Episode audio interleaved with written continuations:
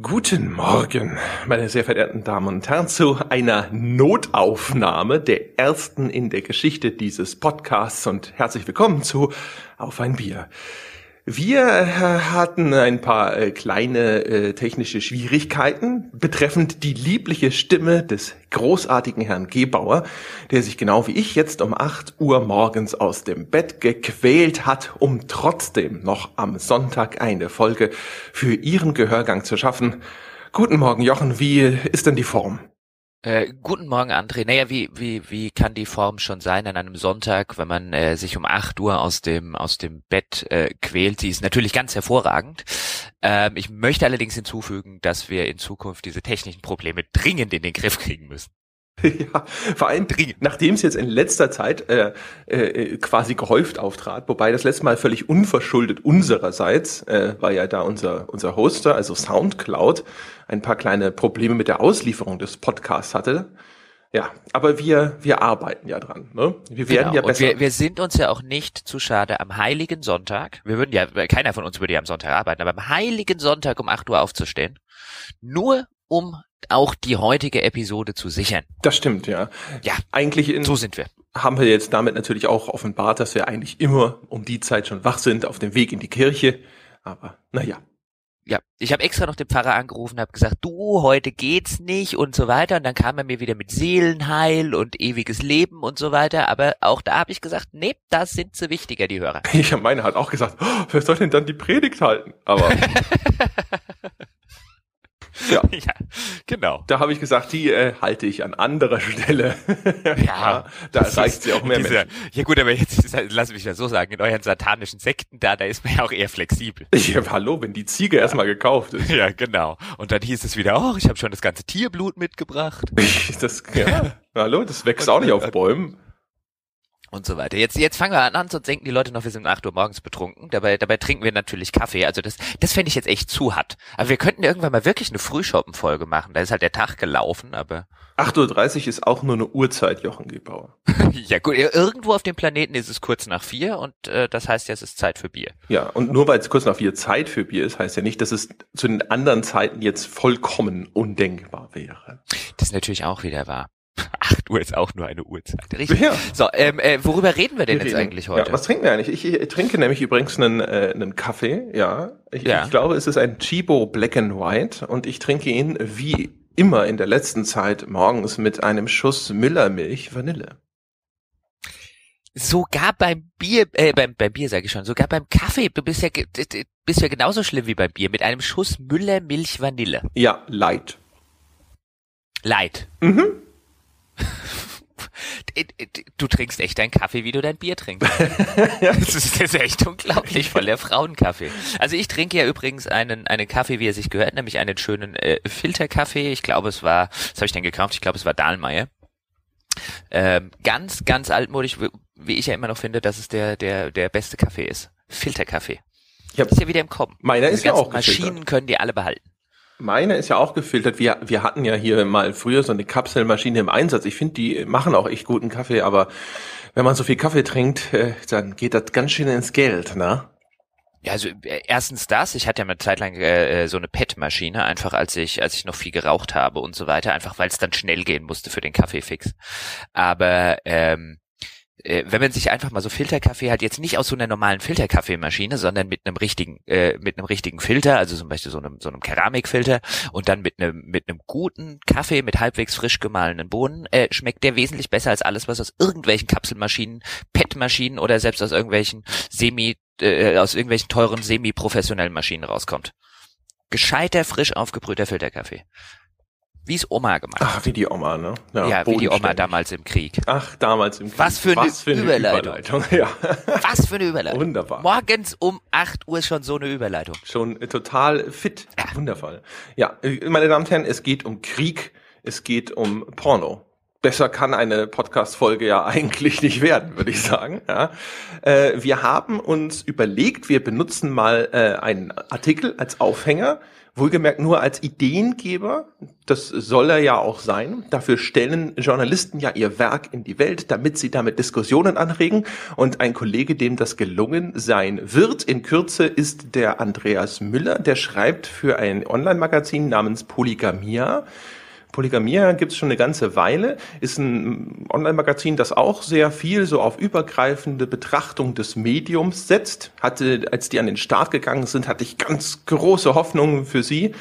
Jetzt äh, sind sie nicht die größte Welt Webseite der Welt geworden, fand die immer schon ganz nett. Ich bin der Meinung, ich glaube, ihnen sind so ein, zwei gute Autoren auch über die Zeit leider abhanden gekommen. Aber wurscht. Auf jeden Fall schreibt der Andreas Müller dort eine Kolumne über die Ankündigung von Battlefield One die er betitelt hat Battle Porn One. Haha, und damit haben wir auch das Porno-Thema untergebracht. Sehr schön. Und äh, in der Kolumne geht es in erster Linie so ein bisschen auch um die Rezeption dieses Trailers, auch um den Inhalt, aber in erster Linie, zumindest eröffnet er damit auch um wie er, wie er aufgenommen wurde.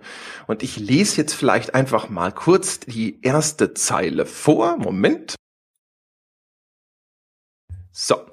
Das neue Battlefield One spielt im Ersten Weltkrieg und alle jubeln so, yeah, Senfgas. Ihr seid doch nicht ganz dicht, schreibt er da. Ja, und äh, äh, quasi da haben wir uns überlegt, wir haben schon lange vor, auch mal so ein bisschen über Militarismus in Spielen zu sprechen. Und da dachten wir uns, ja, super, ne? Da haben wir ja gerade quasi zwei Bälle auf den Elfmeterpunkt gelegt bekommen. Dann schauen wir doch mal, ob wir nicht ein paar davon reinmachen können. Und äh, dann würde ich doch erstmal sagen, Jochen Gebauer. Mhm. Ich habe ja auch so ein bisschen gejubelt, als der Battlefield One Trailer erschienen ist, weil ich fand den famos geschnitten. Ich fand dieses, äh, ja, das ist so ein Remix von dem äh, White Stripes Song Seven Nation Army, das ist der Glitch Mob Remix, falls es einer googeln möchte. Den fand ich da auch ziemlich effektiv eingesetzt, ja, äh, und äh, fand das auch erstmal alles ziemlich cool und habe mir ehrlich gesagt in erster Instanz sehr wenig Gedanken drüber gemacht, so, ja, Erster Weltkrieg und so, ist das korrekt? Äh, darf man das denn da so als bunten Abenteuerspielplatz inszenieren, wie es moderne Shooter nun mal tun? Äh, Habe ich da zu wenig nachgedacht? Hm, äh, gut, okay, du denkst ja natürlich immer zu wenig nach, aber dafür hast du ja mich. Deswegen frage ich ja auch. Genau, nein, nein, Quatsch. Ähm, nein, also ich habe ja dann, ich habe ja den, den, den Trailer tatsächlich auch geguckt, als äh, du mir das Thema vorgeschlagen hattest. Ähm, ansonsten ging die, ging die Ankündigung äh, äh, relativ an mir vorbei, weil ich, weil ich gerade nicht viel, nicht sonderlich viel Zeit habe im, in den letzten paar Wochen, ähm, mich so extrem mit Spielen auseinanderzusetzen. Dann habe ich den Trailer natürlich auch geguckt und fand ihn genau wie du ziemlich geil. Also ich bin zwar der Meinung, dass wir da relativ wenig äh, äh, eigentliche Gameplay-Szenen gesehen haben haben, sondern er wirkt halt schon wie so eine Aneinanderreihung von Zwischensequenzen, Introsequenzen, Rendersequenzen mit vielleicht ein paar äh, einzelnen Gameplay-Sachen dazwischen ja, ja, ist nicht Aber ich fand ihn auch, ich fand ihn interessant, ich fand ihn, fand ihn nett, also der, der ist äh, audio, audiovisuell äh, wirklich gut gemacht und ich finde, man, man darf den auch einfach ähm, äh, cool finden. So wie man auch einfach einen Trailer von, ich sag jetzt mal, einem Michael Bay Film cool finden darf. Also die, die darf man ja noch eher cool finden als die Michael Bay Filme selber, weil im Trailer sind schon alle guten Szenen drin.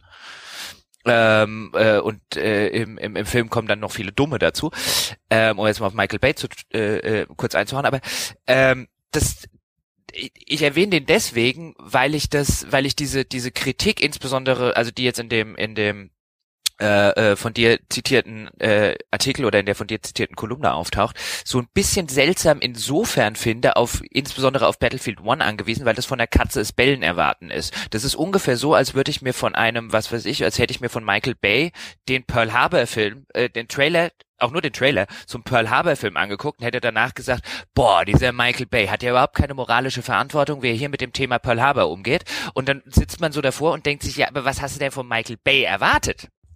Ja, wahrscheinlich also nicht. Battlefield One, dem Battlefield One Reveal Trailer vorzuwerfen, dass er offensichtlich mit, dass das Spiel offensichtlich mit Krieg äh, nicht verantwortungsvoll und erwachsen und auf einer Antikriegsebene umgeht, ist halt wirklich von der Katze des Bellen erwartet.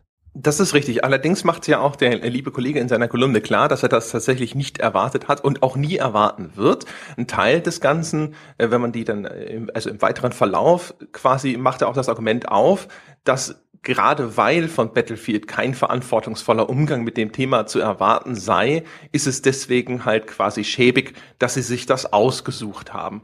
Also so ein bisschen eine zentrale Frage, die in dem Artikel auftaucht und die sich wahrscheinlich dann auch überhaupt äh, auf Spiele in diesem Kriegsgenre erstreckt, ist ja, darf man Krieg überhaupt so inszenieren als ja. so einen ja, leidlosen Spaß-Shooter, wenn du so willst. Klar gibt's da meistens Gewalt, was ja meistens ausgeklammert wird, sind eben Schmerz und Leid, also Dinge, die vielleicht Empathie auslösen könnten bei demjenigen, der die Gewalt ausübt. Also es ist ja also auch so konsequenzlos, der Spieler spawnt wieder neu, da ist er wieder mhm. da und sowas. Das ist ja wahrscheinlich ein zentrales Thema, dem wir uns dann auch widmen, wenn wir so ein bisschen allgemeiner darüber sprechen. Und ich muss gestehen, als ich so drüber nachgedacht habe, war ich da so ein bisschen zwiegespalten, ehrlich gesagt. Es, es gibt einen Aspekt an der ganzen Diskussion, den würde ich ein bisschen unterschreiben. Und zwar habe ich immer das Gefühl, dass, äh, sag ich mal, Spiele auch, genauso wie manche Michael Bay-Filme, so ein bisschen fast schon dann Richtung Kriegspropaganda abdriften. Es gab äh, vor Jahr und Tag ähm, von dem Christian Pfeiffer den Vorwurf, dass Spiele, also insbesondere die Shooter, inzwischen auch Teil eines, eines medial-militaristischen Komplexes seien, wo Spiele quasi den Krieg verharmlosen. Also er hat da jetzt nicht nur auf Spiele abgezielt, es ging auch um Filme und äh, dieses ganze Soldatentum äh, heldenhaft und glorreich darstellen, um junge Leute quasi erstens für das, das, den, Job des Soldaten sozusagen zu rekrutieren, mental, wenn man so will, und aber auch die Bevölkerung einzuschwören, damit es eine größere Akzeptanz gibt, wenn Krieg geführt wird.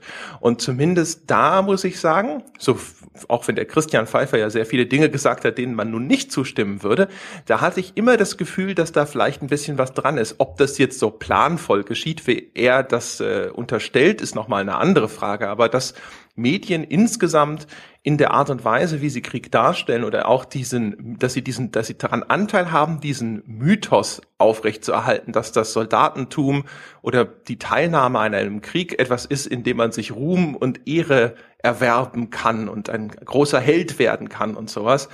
Ja, das äh, ist was, wo ich tatsächlich sage, das erscheint mir zumindest nicht völlig unplausibel. Naja, es ist halt ein altes, es ist halt ein altes Motiv. Also ich halte schon, ich würde es jetzt schon für ein bisschen zu weit in die Verschwörungstheorie-Ecke gedacht äh, empfinden und einen Aluhut auf dem Kopf habend äh, empfinden, wenn man sagt, dass, dass das in, in irgendeiner Form eine bewusste Propaganda herstellt, äh, darstellt, weil was soll DICE oder was soll, warum, warum sollte EA oder warum sollten DICE in irgendeiner Form Propaganda fürs äh, US-Militär in dem Fall vielleicht machen? Ähm, es sind halt, es sind halt uralte Motive, die dort, die dort so ein bisschen aus der Mottenkiste gegriffen werden. Ähm, mit dem erstens eignet sich natürlich Krieg als als als Schauplatz, um es so generell zu formulieren, brillant für eine Heldengeschichte, weil sich Heldengeschichten halt immer am besten, äh, eigentlich am besten funktionieren, also klassische Heldengeschichten, je schlimmer das drumherum ist, weil desto mehr, weil hatten wir schon in anderen Folgen, der Held ähm, äh, äh, gewinnt natürlich Profil dadurch, dass es den, den, den Kontrast mit äh, dem exakten Gegenteil gibt und ein strahlender Held in einem in einem Kriegsszenario, der wird natürlich immer so ein bisschen larger than life allein durch das Szenario schon gemacht, ähm, als es vielleicht in anderen Szenarien üblich ist. Also es ist so ein bisschen der der Kniff des, um es mal so zu formulieren, des faulen Geschichtenerzählens. Je je je schlimmer ich das Umfeld mache und viel schlimmer als irgendwelche äh, äh erste und zweiter Weltkrieg wird's nicht, desto leichter kann ich eine Heldengeschichte erzählen die wird eine, eine Heldengeschichte wird immer schwieriger zu erzählen sein, je äh, je friedfertiger sozusagen das das das Umfeld, das Szenario oder das Setting ist. Und allein deswegen bedient bedient man sich halt einfach gerne ähm, für für äh, Spiele, für Filme, ähm, teilweise auch teilweise auch für für Romane einfach diesem diesem Background, weil er das Geschichtenerzählen wesentlich leichter macht und weil er das emotionale Ansprechen des Spielers wesentlich leichter macht.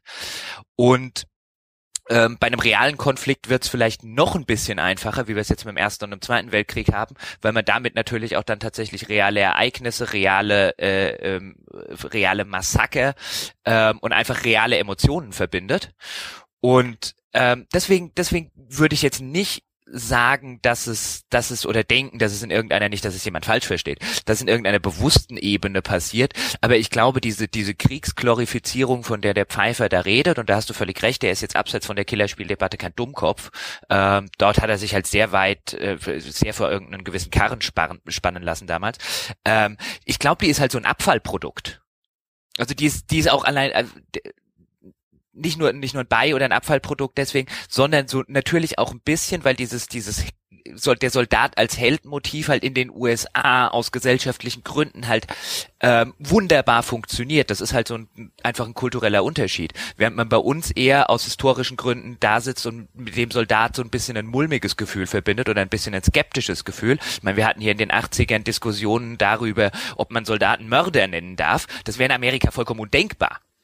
Und dadurch, dass du in den USA ein vollkommen, auch aus historischer Sicht gewachsenes, vollkommen anderes Soldaten- und Militärbild hast, funktioniert dort, und das ist ja nun mal der erste, der erste Kern- und Zielmarkt eines Battlefields heute oder eines modernen Shooters äh, äh, oder eines modernen Spiels im Allgemeinen, ähm, da funktioniert das Motiv halt super. Und ja, auch dort funktioniert es bestimmt auf der Ebene, dass es so ein bisschen als Propaganda funktioniert, dass eben junge ähm, junge Menschen so ein, so ein Bild eines Soldaten und ein, das Bild eines Krieges bekommen, ähm, der das mit der Realität relativ wenig gemein hat und das vielleicht tatsächlich dazu geneigt ist, bei jungen Menschen, vielleicht äh, bei, bei, bei nicht ganz so gebildeten jungen Menschen, um es so rum zu formulieren, auf die Idee zu kommen, sie könnten doch auch mal ins Militär eintreten. Aber ich glaube auch da, das ist tatsächlich eher ein, ein Bei- oder ein Abfallprodukt als tatsächlich ähm, Intention.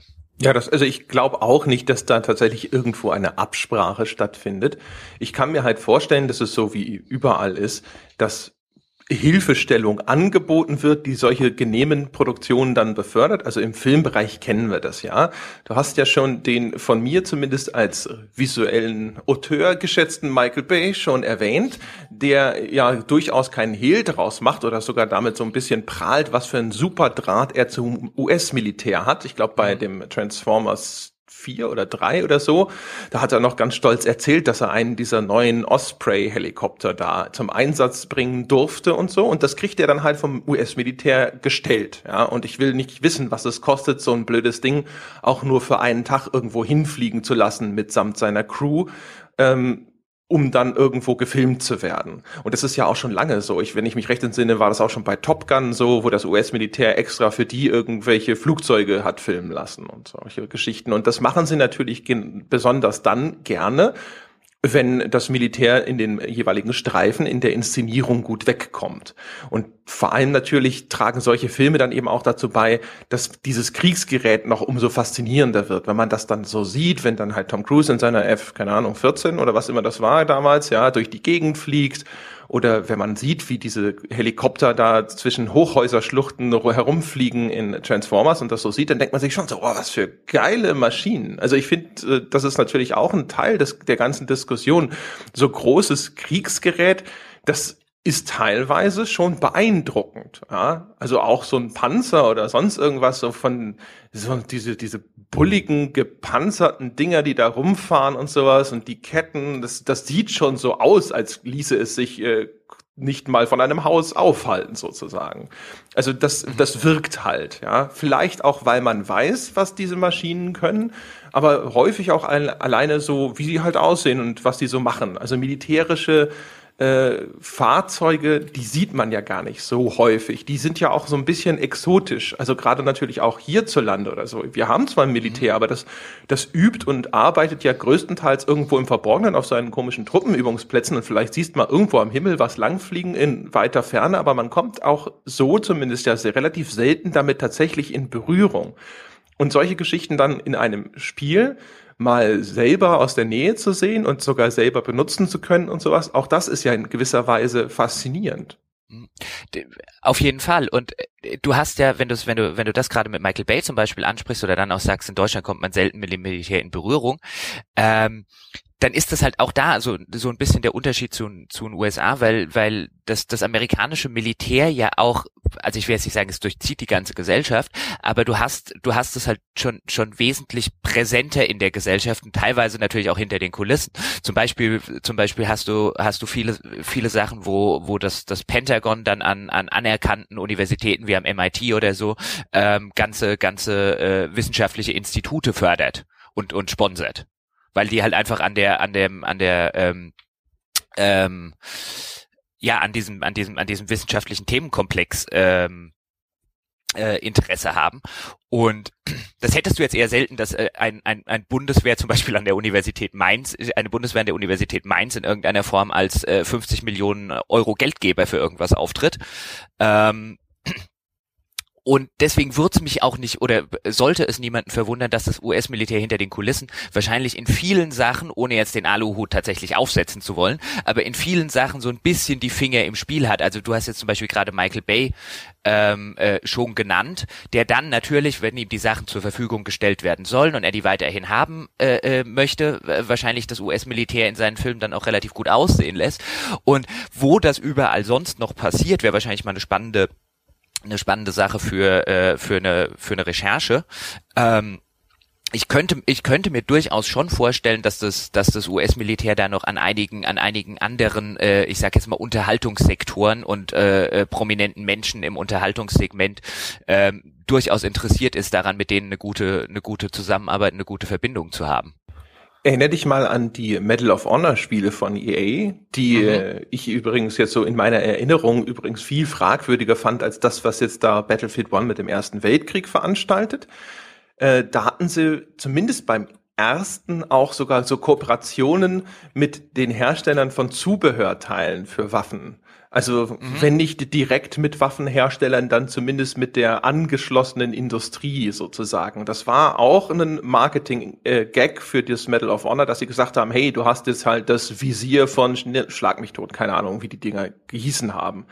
Mhm. Genauso wie sie das ja auch damit vermarktet haben, dass sie behauptet hätten, sie würden jetzt beraten von diesen Super Special Forces Tier One Operators, nannten sie das. Die hatten sie dann auf einer der ersten Pressekonferenzen, da war ich leider nicht so gegen, das hätte ich ja so gerne gerne gesehen, diese, diese Comedy-Veranstaltung, sind die ja angeblich nur mit äh, Sturmhauben aufgetreten, äh, weil sie nicht erkannt werden durften. Später, als ich dann ein Interview mit einem von den Typen hatte, saß der einfach da und war unvermummt. Da war ich total enttäuscht, weil ich mich schon drauf gefreut hatte, ihn so ein bisschen auszulachen, aber hm.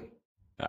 Das ähm, übrigens ganz interessant für für für die Leute, die das nicht wissen. Es wird ja immer so ein bisschen aller so Space Invaders oder Pong so als die ersten Spiele ähm, äh, gehandelt. Äh, das das wovon man ja heute so oder wovon heute einige ausgehen aus den 60ern. Space War, sagt ihr das was? Ja, ja, natürlich. Genau. Also das wissen ja viele Leute, also man hört ja immer mal wieder das äh, äh, ja Pong erste Videospiel und so weiter. Also dieses dieses Space War aus den 60ern haben ein paar äh, Studenten am MIT gemacht. Ähm, äh, hat damals zum Beispiel das Pentagon finanziert. Das erste Videospiel, oder von dem man heute ausgeht, seit das erste Videospiel, ähm, bezahlt vom US-Militär ja, also damals wahrscheinlich äh, alles äh, in der Richtung, diese ersten Supercomputer, auf denen dieses, äh, diese Dinge dann entstanden sind, die waren ja erstens unglaublich teuer und zum mhm. Zweiten quasi brauchten die ja einen, einen, größeren Raum, um das Ding aufzustellen. Ja, das heißt, das brauchte, glaube ich, auch damals noch Sponsoring. Da gab es irgendwie, keine. Ahnung, für vier, fünf Standorte, an denen solche Dinger standen, auf denen dann diese Programme überhaupt lauffähig waren. Klar da gibt da gibt's ja auch, ähm, da ging es dann ja auch zum Beispiel um, um Steuerungssysteme für Raketen. Genau. Äh, und solche Geschichten, die man halt dann mit einem mit einem Spiel simuliert hat, wobei man sich da auch heute durchaus noch überlegen könnte. Das fände ich zum Beispiel mal interessant, ob äh, ob dann äh, ob dann das das Militär teilweise ähm, vielleicht durchaus mitfinanziert, was diese was diese ganzen was diese ganzen spielerischen technischen Weiterentwicklungen sind. Auch einfach ebenfalls im Sinne von einem, ob die da was davon haben. Es kommt ganz drauf an. Ulkige Side Story, der Ralf Beer, der später die Odyssey, die erste Spielkonsole entwickelt hat, der mhm. arbeitete, als er den, äh, die Idee zu diesem Prototypen hatte, meine ich, auch für einen Waffenhersteller. Und äh, hat da, glaube ich, auch so Steu an so Steuerungssystem eigentlich gearbeitet und ist dann aber da quasi gegen eine Wand gelaufen. Die haben gesagt, so, what the fuck, was sollen wir denn mit dem Ding? Und dann ist er ja bekannterweise zu der Firma Odyssey gelaufen, die Fernseher hergestellt hat. Und die haben gesagt, so, ah, oh, das ist ein Ding, das macht was mit Fernsehern, super, das kaufen wir. Ja, also beziehungsweise das äh, unterstützen wir, dass das produziert wird.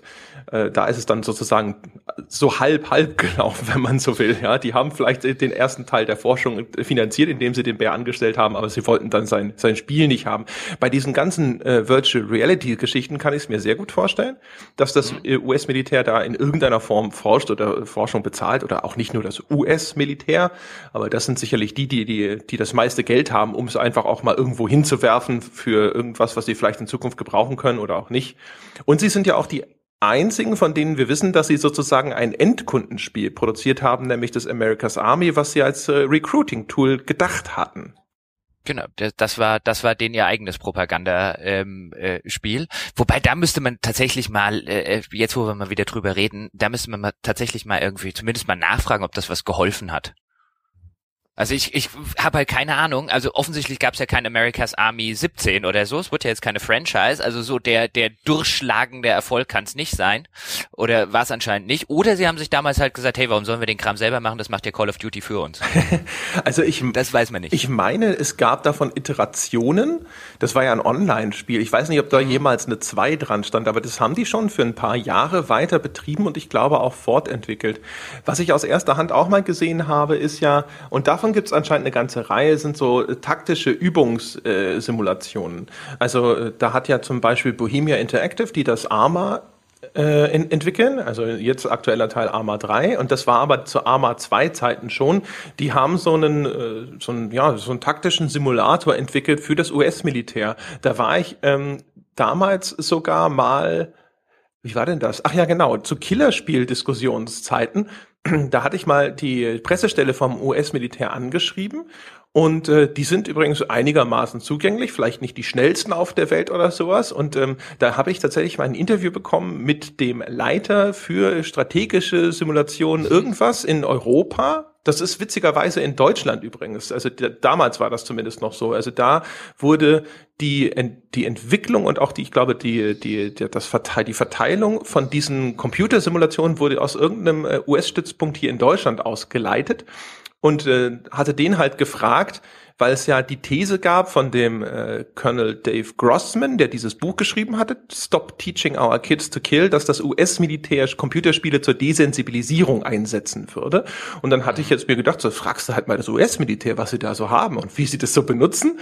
Und äh, der hat dann halt erzählt, so, nee, das ist Quatsch. Also wozu auch? Warum sollten wir denn eine Computersimulation dazu einsetzen, wenn wir die Leute mit quasi modifizierten Paintball-Waffen aufeinander schießen lassen können, wo sie auf richtige Menschen schießen. Also wenn wir das machen sollten, das war hypothetisch von ihm formuliert, aber wenn wir das machen wollten, wenn wir der Meinung sind, dass äh, ein Soldat auf äh, Leute schießen muss, damit er quasi seine Tötungshemmung überwindet, warum sollten wir dafür eine Computersimulation benutzen? Das ist völlig idiotisch.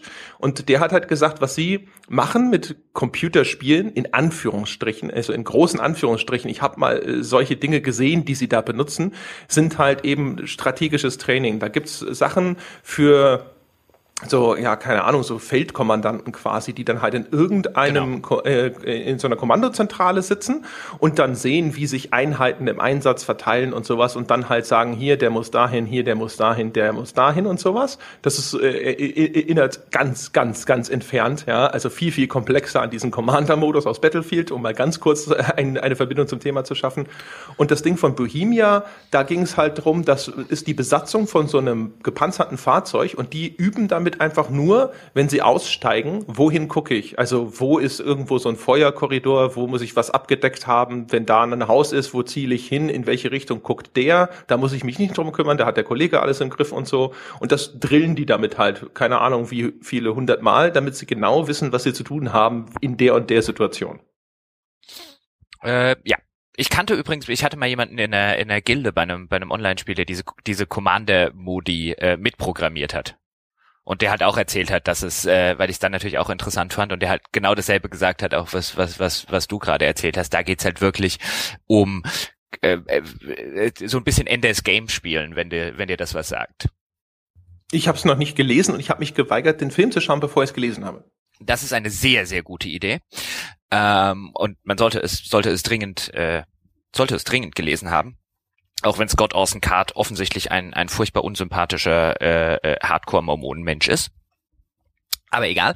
Ähm, ja, aber da geht's, da geht's wirklich so um, eher um den, um den Commander-Modus aus äh, aus Battlefield. Und ja, diese diese ganze Desensibilisierungsgeschichte, ähm, die finde ich halt auch insofern insofern albern, weil weil man das merkt man ja auch an sich selber. Also ich bloß weil ich jetzt viele Boxspiele spiele, fällt es mir noch nicht leichter, jemandem aufs Maul zu hauen oder bloß weil ich viele Leute in Shootern erschossen habe, fällt mir also gerade gerade Spiele funktionieren ja unglaublich schlecht als Desensibilisierungsgeschichte. Das ist ja zum Beispiel was, was der, äh, um jetzt wieder auf den Artikel äh, äh, drauf hinzuweisen, was wo, was der ja so ein bisschen implizit auch äh, verargumentiert, eben dass diese Sensibilität gar nicht gegeben ist, dass dieses ganze Medium ein unsensibles ist. Und in der Hinsicht würde ich ihm würde ich ihm zustimmen, was ähm, was oder dem, dem der impliziten Aussage ähm, äh, und vielleicht nicht beabsichtigten, aber der würde ich, der würde ich im, im Sinne auf Krieg oder auf, im Sinne auf, auf Gewalt in Spielen generell äh, insofern zustimmen, dass Spiele sehr, sehr selten, wenn überhaupt, Gewalt sensibel, und ich meine jetzt sensibel nicht in einem politisch korrekten Sinne, sondern einfach im Sinne, dass man was fühlt, ähm, inszenieren. Bei den meisten Spielen kommt Schmerz nicht rüber, kommt Leid nicht rüber, kommt äh, ähm, äh, Angst und so, äh, auch nur ganz, ganz wenige Spiele ähm, oder die funktionieren dann nur über die Angst des Spielers, zum Beispiel in solchen in solchen Horrorspielen mit irgendwelchen Jumpscares. Da habe ich dann Angst, aber die Angst des Protagonisten, also dieses Fühlen, kommt kommt extrem selten rüber. Und da sind Spiele ein sehr unsensibles Medium, um jetzt mal diesen Begriff zu nehmen, oder wie siehst du das?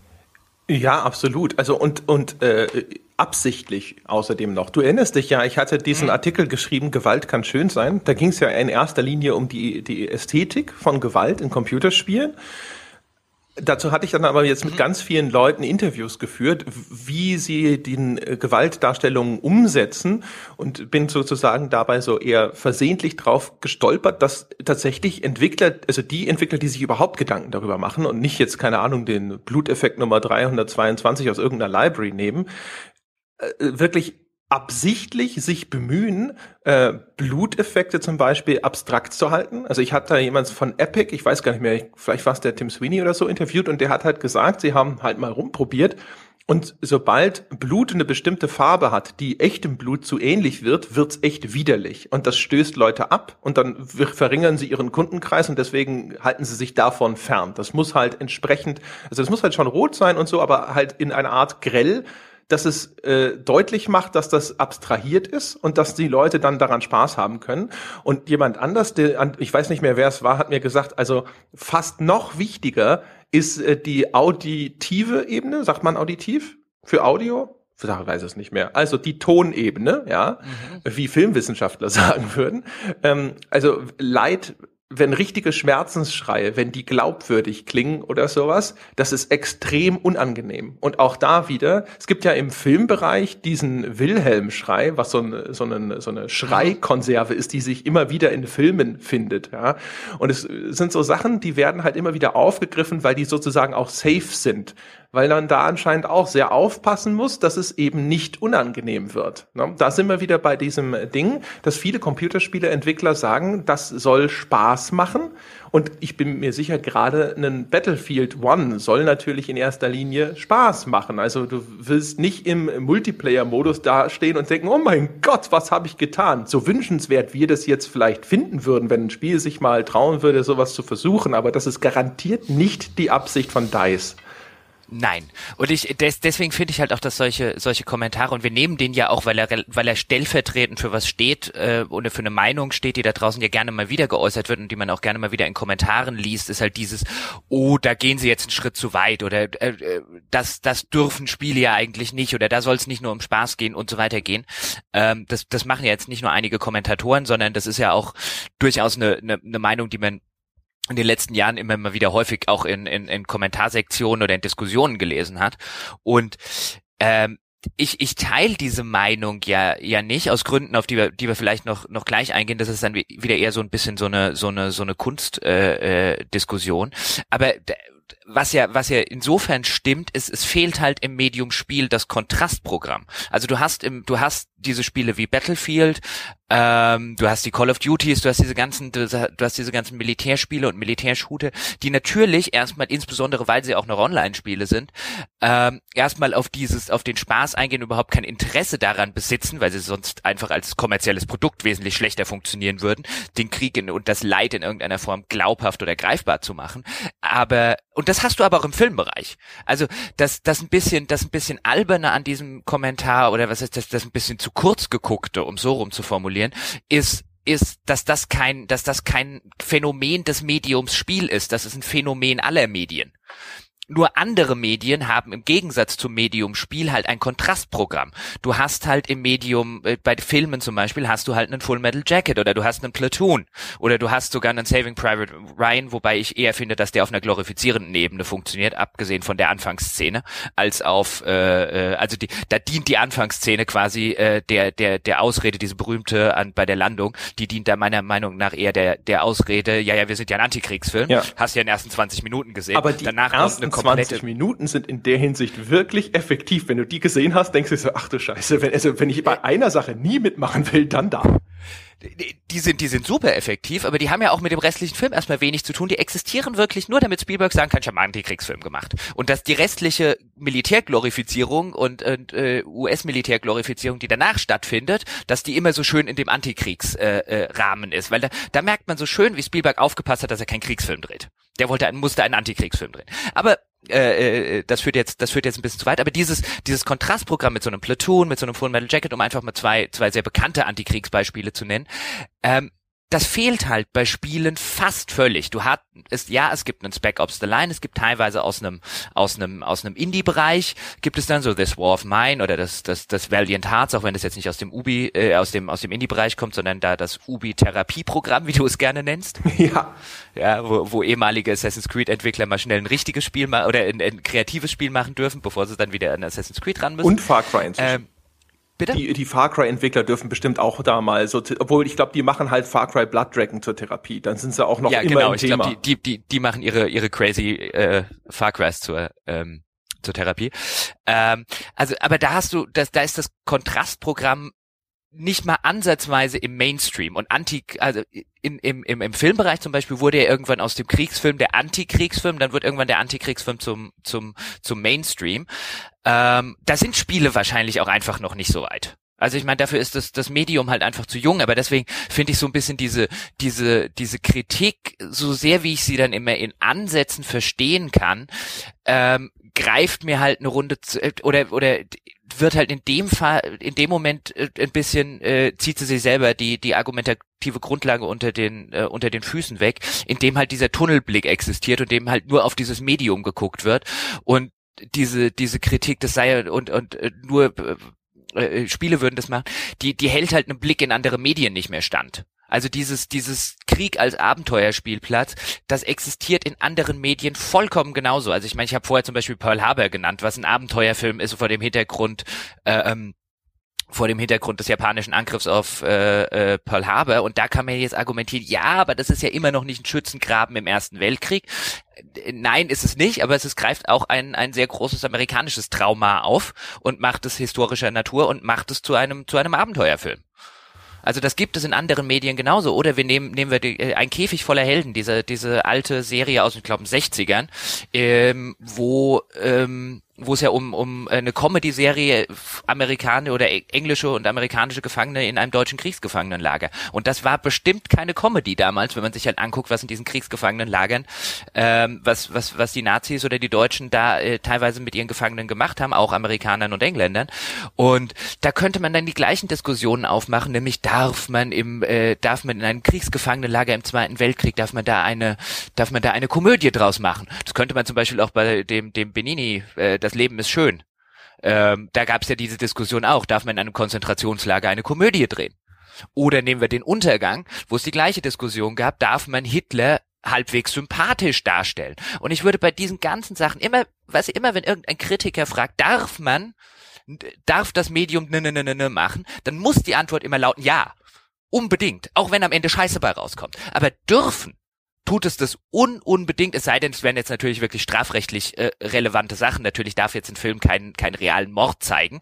Also sobald, aber bis wir an diese strafrechtlich relevanten Sachen kommen, dann muss Kunst, wenn wir die einfach mal ganz breit definieren, äh, und einfach erstmal alles reinpacken, dann muss Kunst selbstverständlich immer alles dürfen. Diese Kritiker, die draußen sitzen und sagen, das ist verantwortungslos, das darf man nicht und so weiter, was die in Wirklichkeit machen, ist das Medium zensieren. Weil immer, wenn der, der, die, die Kritiker, die draußen sitzen, und deswegen mag ich solche, solche, solche, solche, solche Kritiken oder solche, solche Kommentare, oder ich mag die Geisteshaltung nicht, die dahinter steht, oder ich, ich teile sie nicht, um das so zu sagen, weil das, weil das Zensur des Mediums darstellt. Dieses, das Medium, oder ein Film darf nicht, ne, ne, ne, oder ein Roman darf nicht, und wenn ich in der Vergangenheit gucke, zu was für Kram das alles schon gesagt wurde, ich habe jetzt der Untergang genannt, ich, wir können auch aus den 60ern reden, so ein, oh, ein Film, bis in, in den USA zum Beispiel war es bis in die 60er und denkbar, dass eine Toilette in einem Fern, im Fernsehen gezeigt wird. Zum Beispiel, das durfte man nicht. Das, da sitzen wir heute da und halten das für, für albern und relativ lachhaft, aber da saßen damals auch genug Kritiker da draußen und haben gesagt, das darf man nicht, das führt zur moralischen Verrohung. Zum Beispiel der Jugend, weil die ein Klo sehen, warum auch immer. Ähm, oder man darf keine nackten Brüste zeigen, oder man darf das nicht und man darf jenes nicht und äh, ähm, ähm, dieses man darf nicht ist halt immer eine, also wie gesagt, diese, diese Kritiker-Geisteshaltung, die dahinter steckt, ist letztlich ja nur die, Medien haben gefälligst das zu machen, was ich haben will. Und alles andere, und äh, dieses, dieses aus moralischer Ebene, das dürfen die nicht, ähm, als, als Medium, das ist halt, ja, das ist, das, das, das führt nicht zu zu einem besseren Medium, das führt zu einem zensierten Medium, nämlich auf so einer Moralzensurebene. Und deswegen kann ich mit solchen, mit solchen, mit solchen Forderungen irgendwie Battlefield 1 darf dann im Ersten Weltkrieg irgendwie den Ersten Weltkrieg und die Schützengräben nicht zu einem, nicht zu einem Abenteuerspielplatz machen. Selbstverständlich dürfen die das. Jetzt bist du Natürlich, wach hier. Die, die müssen ne? das auch dürfen. auch, auch wenn am Ende kommt bestimmt jetzt da keine, keine großartige moralische Verantwortung raus. Aber nur solche Sachen also nur wenn du so ein offenes Medium hast, bist du irgendwann an dem Punkt, wo auch ein Full Metal Jacket oder ein Platoon dabei rauskommt. Ja, also ob, ob, ob am Ende der äh, Battlefield-Evolution ein Platoon steht, naja. Nein, nein, nicht, nicht, nicht von, nicht von Battlefield, ja. aber dann irgendwann bist du halt an dem Punkt, wo jemand ein Gegen, ein Kontrastprogramm dazu macht. Ja, ich, mal ganz kurz was anderes und so, ich, hey, da haben wir aber mal hier wieder einen längeren Rant abgeliefert, Herr Kleber. Entschuldigung. Auf jeden Fall, ähm, ich, ich, weil, du, weil du sagtest, da wird das Medium zensiert. Ich hatte nämlich zwischendrin etwas, äh, was ich sagen wollte. Und zwar, ich habe das Gefühl, es wird vor allem auch so ein bisschen gerne mal die Debatte zensiert. Ich habe das Gefühl, wir befinden uns mal wieder in einer ähnlichen Situation wie bei unserer Diskussion über That Dragon Cancer, dass nämlich Dinge in dieser Debatte vielleicht ausgesprochen werden müssen, die verpönt sind, sage ich jetzt zumindest mal. Und zum Beispiel, wenn man jetzt die Frage stellt, darf man Gewalt verharmlosen, äh, schreckt man intuitiv vor der Antwort ja zurück. Aber wenn man auf das Medium schaut, wird man wahrscheinlich nicht umhin kommen zu sagen ja. Und es passiert auch ständig in allen Medien. Also auch auch da ist, wer dann wieder, da hast du vollkommen recht, natürlich, es passiert ständig. Ähm, und wer jetzt, wer jetzt, äh, und wer dann auch behauptet, nee, man darf das nicht, dann frage ich dann immer, guckst du keine Tarantino-Filme? Findest du die alle scheiße? Sind die alle moralisch verrot? Also ich erinnere da zum Beispiel nur an, an Pulp Fiction, diese Stelle, ups, ich habe Marvin ins Gesicht geschossen. Du weißt welche. Ja, ja, das ist ja auch äh, quasi ja, genau. ein komödiantischer sowas, diese ganze Diskussion, diese, die, diese ganze Szene ist Verharmlosung von Gewalt. Da kriegt einer ins Gesicht geschossen und das ist halt eine lustige Szene, weil sie sich drüber unterhalten. Warum machst du sowas? Ach, du bist über irgendeinen Huppel gefahren. Ne, ne, ne, ne. Das ist Gewaltverharmlosung. Aber natürlich darf man das in diesem, im, im entsprechenden Kontext. Genau. Und das ist halt so ein Ding, glaube ich. Also ich glaube, das ist auch eine dieser De Debatten, die ist äh, durchzogen von unsichtbaren Linien, wo man teilweise in der Diskussion dann aufpassen muss, weil sobald man da den Fuß drüber setzt oder sowas, dann gerät man sehr schnell in ein, äh, in ein Kreuzfeuer, äh, wo es schwierig ist, sich dem zu entziehen, sage ich mal weil selbst Leute, die dir vielleicht beipflichten, sagen, ja, aber das darf man ja zumindest nicht öffentlich sagen, das darfst du vielleicht denken, ne, ne, ne, ne, ne, ne. Äh, was es dann halt aber sehr schwierig macht, darüber offen und ehrlich zu reden. Und wenn wir ehrlich sind, dann ist halt Gewaltverharmlosung, gerade natürlich jetzt bei Computerspielen, ist einfach an der Tagesordnung und ist aber in den allermeisten Fällen jetzt auch erstmal eigentlich nicht schlimm. Also die Geschichte, also dass, dass Geschichten über Gewalt erzählt werden, ist ja jetzt quasi, das ist durchzieht die gesamte Menschheitsgeschichte, sofern wir in der Lage waren, Aufzeichnungen zu hinterlassen. Ja, also wir haben jetzt nicht an unsere Höhlenwände unsere Buchhaltung gemalt, sondern wie wir das blöde Mammut halt erlegt haben oder wie wir den feindlichen Stamm platt gemacht haben. Vielleicht haben wir noch mal eine gute Ernte irgendwo hingemalt, aber Gewalt war eigentlich schon immer Bestandteil des menschlichen Geschichtenerzählens. Und man kann nicht behaupten, dass wir da jetzt wahnsinnig viel Wert drauf gelegt haben, darzustellen, wie schrecklich die Leute gelitten haben, die wir da massakriert haben, sondern das war, sind auch vieles eben Heldengeschichten. Und man merkt aber auch, da hatten wir es vorhin auch, als wir kurz dieses Thema der Desensibilisierung gestreift haben, dass solche Erzählungen zu rezipieren, vielleicht sogar einen Kriegsfilm zu schauen und dann mitgerissen zu sein in dem Moment und vielleicht irgendwie zu denken, so, mein Gott, was für ein Held und wie er das geschafft hat. 300 zum Beispiel ist so ein Beispiel. 300 ist ja eine, eine einzige Glorifizierung von Gewalt, Kameraderie, Heldentum und am Schluss halt Opferbereitschaft. Ja? Also im Grunde genommen alles, was sich die Militärpropaganda heutzutage wünschen kann. Jetzt gehe ich aber aus 300 nicht heraus und denke mir so, ach Mensch, wärst du mal zum Bund gegangen, anstatt Civi zu machen, du Trottel. Ja, vielleicht wärst du heutzutage auch ein Held, sondern ich habe mir halt gedacht, so, ach mein Gott, das waren jetzt wunderbare, unterhaltsame, homoerotische 90 Minuten. So, okay, bei, bei 300 wäre jetzt allerdings so ein Fall, da gehst du vielleicht nicht so raus, aber dass der auch auf einer Propagandaebene funktionieren kann, so wie wir es vorher hatten, äh, äh, äh halte ich für relativ wenig diskutabel, dass das tatsächlich stattfinden kann. Also den 300 ist jetzt so, so ein Film, den ich, insbesondere wenn du dir die Rezeption dieses Films unter Jugendlichen anguckst, ähm, oder damals unter Jugendlichen oder ich sag jetzt mal unter der der äh, bis in die 20er Jahre äh, äh, hinein äh, äh, Generation war das schon da hat man schon Dinge gelesen wo man jetzt gesagt hat wow ähm, den den Film kann man zumindest kontrovers betrachten auch auf jeden Fall, auch in, in also, vielerlei Hinsicht. Also da gab es ja auch sehr viel Diskussionen über Rassismus in dem Film, ne? Die 300 äh, gestellten weißen Männer gegen die. Äh, die ja, ne? also den, also den, ich fand den offen gestanden, fand den offen gestanden äh, äh, eine ziemliche Vollkatastrophe. Aber ich verstehe, warum du rausgehen kannst mit einem, das war wunderbar unterhaltsame homoerotische 90 Minuten, um es so zu formulieren. Aber ich fand, ich fand den wirklich, also das, das war jetzt wirklich was, wo ich gesagt habe, darüber sollte man tatsächlich diskutieren, ob man den Jugendlichen und Kindern zeigt, ähm, weil dem dem fehlte halt aus meiner meiner Sicht ähm, äh, völlig und deswegen sage ich, ich will den nicht verbieten. Ich würde halt nur sagen, darüber wäre eine Diskussion nicht verkehrt gewesen. Ähm, dem fehlte halt komplett so eine Ebene, wie sie zum Beispiel Starship Troopers hatte. Ja, total. Also, also Starship Troopers finde ich in der Hinsicht halt absolut großartig, der halt dieses, dieses, diesen, diese, diese Militärglorifizierung so sehr überhöht, dass sie halt zur Satire wird. Ja, ja, und, und natürlich auch mit Vorsatz. Klar, also bei 300 gibt's genügend Dinge, über die wir sprechen könnten, wo ich äh, sofort sage, ja, in der Hinsicht ist der fragwürdig bis widerlich. Aber auch solche Filme haben ja durchaus sozusagen ein Recht zu existieren. Natürlich, und, die müssen das dürfen. Ja, und äh, so natürlich kann ich mich immer hinstellen und sagen, ja, andere Menschen äh, sind vielleicht nicht in der Lage, damit umzugehen und sowas. Aber keine Ahnung. Also ich, ich sehe diese Dinge oder sowas, aber sie stehen meinem Entertainment erstmal per se nicht im Wege. Steht aber auch dem nicht im Wege, dass ich im Nachgang nicht hinter auch freigemut sagen kann, so ja, ja, ich sehe das auch. Und das ist, das macht ihn natürlich in, in dem oder dem Aspekt durchaus eher äh. Natürlich, wobei ich jetzt finde, dass dein Entertainment oder mein Entertainment oder das Entertainment von Leuten durchaus nicht an erster Stufe ähm, in der in der Berücksichtigungsskala, ab wann was okay ist, äh, zu liegen hat, weil das wäre mir ein zu, zu hedonistischer Ansatz. Ähm, aber um nochmal, um noch mal auf, auf was, auf, auf den Punkt von davor zurückzukommen, nämlich dieses, dürfen Spiele oder dürfen Medien Gewalt verharmlosen? Oder zum Beispiel auch die Frage, dürf, dürfen die den Krieg verharmlosen? Auch das, darum geht's ja dann in den, in, in solchen Kommentaren wie jetzt bei dem Thema zu Battlefield One. Darf man den Krieg verharmlosen? Natürlich darf man den Krieg verharmlosen als Medium. Ich habe vorher zum Beispiel den Käfig voller Helden genannt. Der verharmlost den Krieg. Da geht es, das ist, das ist sozusagen der, der Grund Tenor des Ganzen ist Krieg oder der, der, die Grundprämisse ist Kriegsverharmlosung. Daraus bezieht die Serie ihren Humor, dass die, dass der, der, der die Deutschen da ziemlich tump und so weiter und so fort. Will jetzt gar nicht näher drauf eingehen. Ähm, ähm, aber natürlich darf man den Krieg verharmlosen, wenn man es richtig macht. Oder zum Beispiel darf man den Holocaust verharmlosen. Da wird jetzt hier jeder sagen, um Gottes Willen, nein, darf man nicht. Das Leben ist schön, basiert grundsätzlich von der Prämisse darauf, dass der Holocaust verharmlost wird. So wird ja nämlich dem, dem, dem Kind in dem Fall, also macht der Vater halt seinem Sohn das Leben und sich selber dabei bei mit, das Leben in diesem Konzentrationslager erträglich, indem er den Holocaust verharmlost und eine kindliche Geschichte draus spinnt. Natürlich darf man den Holocaust verharmlosen, wenn man es so tut.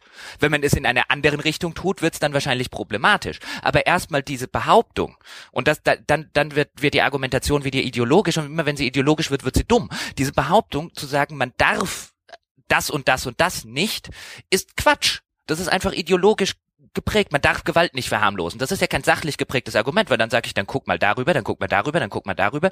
Dann, dann mach dich halt, äh, also bevor du das Argument machst, mach dich mal schlau, ob es nicht tatsächlich Situationen gibt, in denen man das sehr wohl kann, darf, ohne dass man zu einem, zu einem Ergebnis kommt, bei dem man jetzt sagen muss, das muss man sofort verbieten.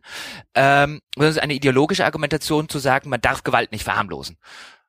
Und, und dann wird's halt, dann wird's halt bescheuert. Oder man darf den Ersten Weltkrieg nicht zum Abenteuerspielplatz machen. Why the fuck not? Natürlich darf man das erstmal. Ähm, und, und wenn man das halt einschränkt, wenn man halt sagt, man darf Gewalt nicht machen, dann, dann bist du halt an dem Punkt, dass du, dass du garantiert, äh, die Welt braucht kein Battlefield One. Um Gottes Willen. Ich will jetzt nicht damit argumentieren, dass äh, wir eine schönere Welt oder eine bessere Welt besitzen, weil es ein Battlefield One gibt und das ein Abenteuerspielplatz sein darf. Aber wenn du an der Stelle schon die, die, die, die, die Schotten sozusagen dicht machst und wenn das das Medium Film gemacht hätte, dann würden wir heute nicht über Quentin Tarantino reden. Weil wenn du keine Gewalt verharmlosen darfst, dann kannst du sämtliche sämtliche Tarantino-Filme ähm, äh, morgen äh, zusammen äh, wie damals die Nazis verbrennen. Wir müssen vielleicht auch aufpassen, dass wir uns nicht zu so sehr an diesem äh, darf nicht äh, Argument abarbeiten. Nein, ne? nein, natürlich nicht. Sondern aber auch das, das spielt da, das spielt da aber so schön eine Rolle immer. Ja, aber äh, wir sollten auch drüber sprechen, also in, wie ist es denn zu kategorisieren oder wofür wäre es denn zu kritisieren? Also wir sind uns ja durchaus einig, dass wir der Meinung sind, sowas muss es geben dürfen, das darf man machen, aber wir sagen ja auch immer, nur wenn du es machen darfst, dann darfst du hinterher auch quasi die Kritik dafür einstecken. Genau. Ein Aspekt, der bei der Diskussion über dieses, dieses Battlefield One durchschien, ist ja immer auch, dass es sich eine real existierende Katastrophe als Vorlage nimmt. Das ist was, was ja sehr häufig zu hochgezogenen Augenbrauen führt. Und da muss ich gestehen, habe ich selber äh, festgestellt, dass ich da auch so eine etwas leicht schizophrene Perspektive drauf zu ha äh, haben scheine, zumindest emotional. Das heißt, wenn Ereignisse weit zurückliegen, so wie der Erste Weltkrieg, dann zucke ich da relativ mit den Schultern äh, insbesondere auch wenn es noch relativ unkonkret bleibt. Und je konkreter es ist und je näher es zeitlich ist, desto mehr denke ich auch, oh, das finde ich geschmacklos. Also als Beispiel, es gab vor Jahr und Tag ein Spiel, ein Online-Spiel namens Kuma War. Das war ein Shooter, als Online-Service betrieben mit Abo-Modell, sauteuer, technisch entsetzlich, spielerisch mittelmäßig. Und äh, da konntest du damals aktuelle Einsätze der US-Armee im Irakkrieg nachspielen. Und die haben halt wirklich damit Werbung gemacht, dass sie halt, keine Ahnung, ein paar Wochen nachdem diese Einsätze öffentlich wurden, konntest du sie schon nachspielen. Und der Höhepunkt, den ich zumindest im Gedächtnis habe, war, dass sie äh, gesagt haben, hey, äh, die beiden Söhne von Saddam Hussein wurden erschossen und jetzt kannst du diesen Einsatz, bei dem die umgekommen sind, nachspielen und wir haben sogar die richtigen Gesichtstexturen drauf, auch für sowohl lebendig als auch tot. Äh, und da habe ich sofort gedacht, so, boah, das ist ja echt ein ziemlich widerlicher Pitch, liebe Freunde. Umgekehrt, beim Ersten Weltkrieg äh, habe ich überhaupt keine emotionale Reaktion in der Hinsicht, dass ich mir denke, so, das ist ja meine Güte, wie geschmacklos. Also wenn es jetzt, wenn es jetzt wirklich ganz nah und ganz an, an äh, extrem, also ich weiß nicht, mir wird's dann glaube ich nicht so gehen, dass ich per se mit dem Irakkrieg bloß weil er neuer ist, aber wenn es dann natürlich, wir spielen den realen Einsatz nach, wo es an Saddam Husseins äh, äh, äh, Söhne ranging und du vielleicht auch noch die die die realen Gesichter damit zu verbinden hast, dann dann dann wird's mir auch so gehen, dass ich dann ein bisschen hm, so, also das ist einem dann so ein bisschen, bisschen vielleicht eher in die in die mulmige Ecke. Ähm, wobei ich aber tatsächlich glaube, dass es, dass es, wenn du dieses, dieses Phänomen oder dieses Thema schon ansprichst, dass es zumindest in, äh, in, in Deutschland, das ist in den USA natürlich ein bisschen, auch aus historischer Sicht ein bisschen anders, immer in die problematischere Ebene reingeht, wenn wir über den Zweiten Weltkrieg reden, natürlich noch wesentlich mehr, aber sogar ähm, sogar auch ähm, äh, was den was den Ersten Weltkrieg angeht. Also dass der der wird ja hier auch anders rezipiert als jetzt zum Beispiel im englischsprachigen Ausland. Das glaube ich fast nicht, weil ich das Gefühl Doch. habe, die also Leute wissen wenig über den ersten Gesellschaftlich. Weltkrieg. Ja, aber dann, äh, dann, dann, dann machst du, oder was heißt, wir wissen nicht zu wenig. Du weißt vielleicht zu wenig über ihn und vielleicht viele andere Leute in unserer, in unserer Altersgruppe und in, in der jüngeren Altersgruppe, aber das heißt noch nicht, dass der gesellschaftlich anders rezipiert wird. Die Rezeption, eine gesellschaftsweite Rezeption bestimmt sich ja nicht immer aus dem, was eine Mehrheit über irgendwas weiß, sondern ähm, das sind ja verschiedene Faktoren. Und ich habe den Eindruck, dass zumindest der, der Autor dieses dieser Kolumne, die wir jetzt einfach mal zum, zum Stein des Anstoßes genommen haben, schon eher aus einer Generation stammt, in der, in der diese Rezeption des Ersten Weltkriegs eine andere ist als deine oder oder vielleicht auch aus einem anderen aus einem anderen, weil er sich mehr damit beschäftigt hat. Also auch der Erste Weltkrieg ist hier hierzulande durchaus äh, auch in der Historie und und äh, gesellschaftlich schon so ein bisschen als die die Ursünde des 20. Jahrhunderts rezipiert. Also die, die, diese Ursünde, aus der sich, aus der sich dann ein Hitler, ein Zweiter Weltkrieg und so weiter überhaupt erst ergab. Und ähm, äh, der, der ist in, in, in USA zum Beispiel ist es schon eher diese Rezeption, ach, das war das erste Mal, wo wir den Deutschen in den Arsch getreten haben. Ja, das, das kann ich mir vorstellen. Ich gebe auch gerne zu, also ich bin tatsächlich wirklich äh, relativ unbedarft, was den Ersten Weltkrieg angeht, zumindest im Vergleich zum Zweiten, über den man das Gefühl hat, man, man weiß einfach qua Staatsangehörigkeit so viel. Für mich ist halt der Erste Weltkrieg der, wo sie den, der, den, den, der ist passiert, weil sie den einen Österreicher erschossen haben und der Zweite ist der, der passiert ist, weil sie den einen Österreicher nicht erschossen haben. weil sie den gewählt haben. Ja, ne? aber äh, ansonsten, man, es gibt so Schlagworte, äh, das weißt du, also was ja auch jetzt äh, am Anfang dieser Kolumne steht, ne? Erster Giftgaseinsatz, ja, mit Senfgas und sonst irgendwas. Mhm. Äh, der erste Krieg, in dem so de, das Aufkommen des modernen Kriegsgeräts äh, sozusagen mhm äh, voll zum Einsatz kam, dementsprechend auch, keine Ahnung, ich glaube 17 Millionen Tote und so. Äh, ansonsten, ich, ich, wenn ich mir die Kommentare auch anschaue innerhalb dieser Battlefield-Diskussion oder auch unter den Battlefield One Ankündigungstrailern oder sowas, das war das, was ich meinte. Da hatte ich tatsächlich auch den Eindruck, es gibt immer wieder so zwischendrin Leute, die anscheinend sehr informiert sind, aber ich habe das Gefühl, so in der Breite gibt es sehr viele merkwürdige Vorstellungen über den Ersten Weltkrieg. Also viele sagen ja auch zum Beispiel, ja, wie sollen das werden? Soll ich dann die ganze Zeit nur in einem Schützengraben sitzen und ab und zu mal guckt einer, äh, steckt einer den Kopf raus und kriegt ihn weggeschossen? Also solche, weißt du, solche Ideen, dass die Leute glauben, der Erste Weltkrieg bestand nur aus diesem Frontenstillstand zum Beispiel, wo die Leute halt tagelang in ihren Schützengräben gehockt haben und dann ist nichts passiert, was ja absurd ist, weißt du, weil wie sollen da so viele Leute umgekommen sein, wenn die alle nur, ne? Also aus äh, der bestand tatsächlich zu einem extrem erheblichen Teil, also wenn wir über die, wenn wir über die die Verluste reden, ähm, aus diesem aus diesem Stellungskrieg. Aber da saßen die selbstverständlich nicht in Schützengräben, sondern da sind die vollkommen sinnlos zum Beispiel mal irgendwo hin, hingerannt und haben sich zu Tausenden erschießen lassen. Also jetzt natürlich ein bisschen anders, aber da, also diese das ist ja, das ist ja so ein bisschen das, was, worum es beim Ersten Weltkrieg geht im Hinblick darauf, wie, wenn wir über die Rezeption reden, so als, als die Ursünde des 20. Jahrhunderts, auch im Hinblick auf die, auf das industrielle Massenabschlachten, was dort äh, ja zum ersten Mal in einem Krieg so richtig ähm, äh, gekommen ist, was wir jetzt dann heute zum Beispiel mit mit mit äh, Giftgas und so weiter verbinden, auch wenn das wenn das was die Verluste angeht eine absolut winzige äh, äh, Rolle gespielt hat, weil das das das große Problem war ja wirklich, dass dass dass dort halt ähm, Generalstäbe relativ weit hinter der Front ähm, äh, Armeen bewegt haben ähm, und mit, mit Verlusten gespielt haben, wie das bis dahin absolut einzigartig in der Menschheitsgeschichte gewesen ist. Also dann wurden dort halt mal 5000 Leute verheizt und dort halt mal 1000 Leute verheizt und das gab es in der, in der Form halt äh, äh, früher nicht.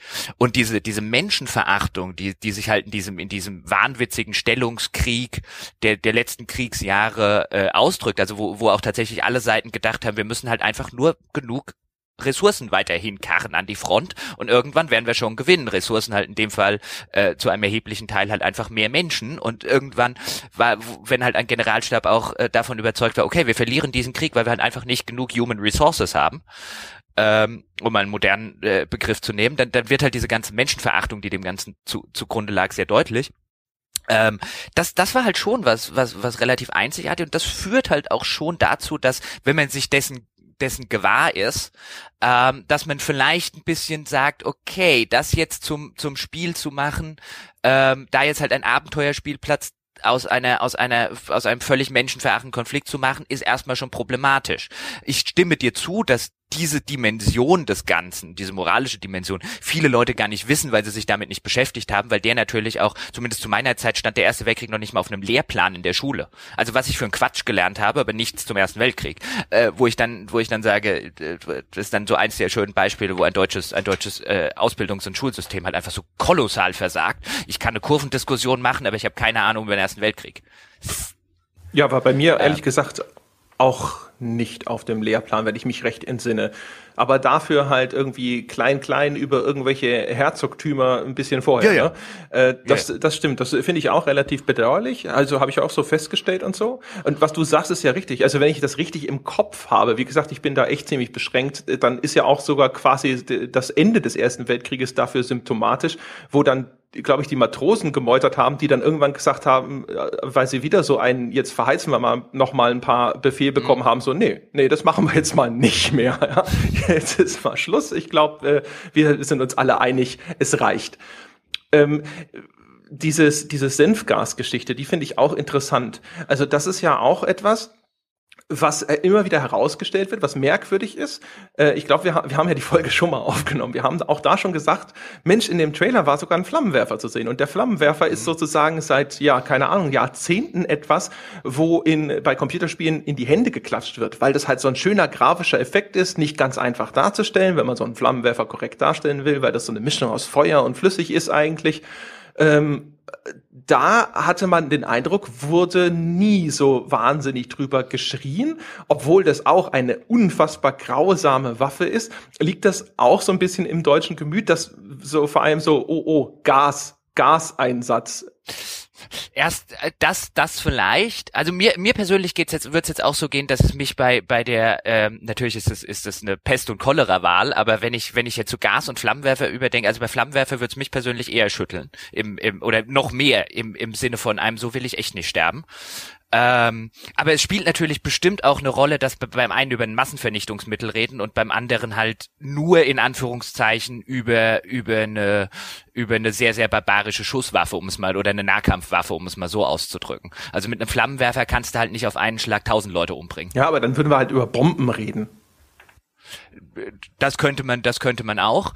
Ähm, aber ja, also ähm, ich glaube, beim Gas spiel, spielen halt diese diese Überlegungen eine Rolle, dass es ein ein Massenvernichtungsmittel ist und das ist natürlich ein eins dieser Massenvernichtungen. Und du hast ja völlig recht. Auch Bomben sind in in so einer Weise ähm, äh, gewissermaßen oder was heißt gewissermaßen sind eine Massenvernichtungswaffe.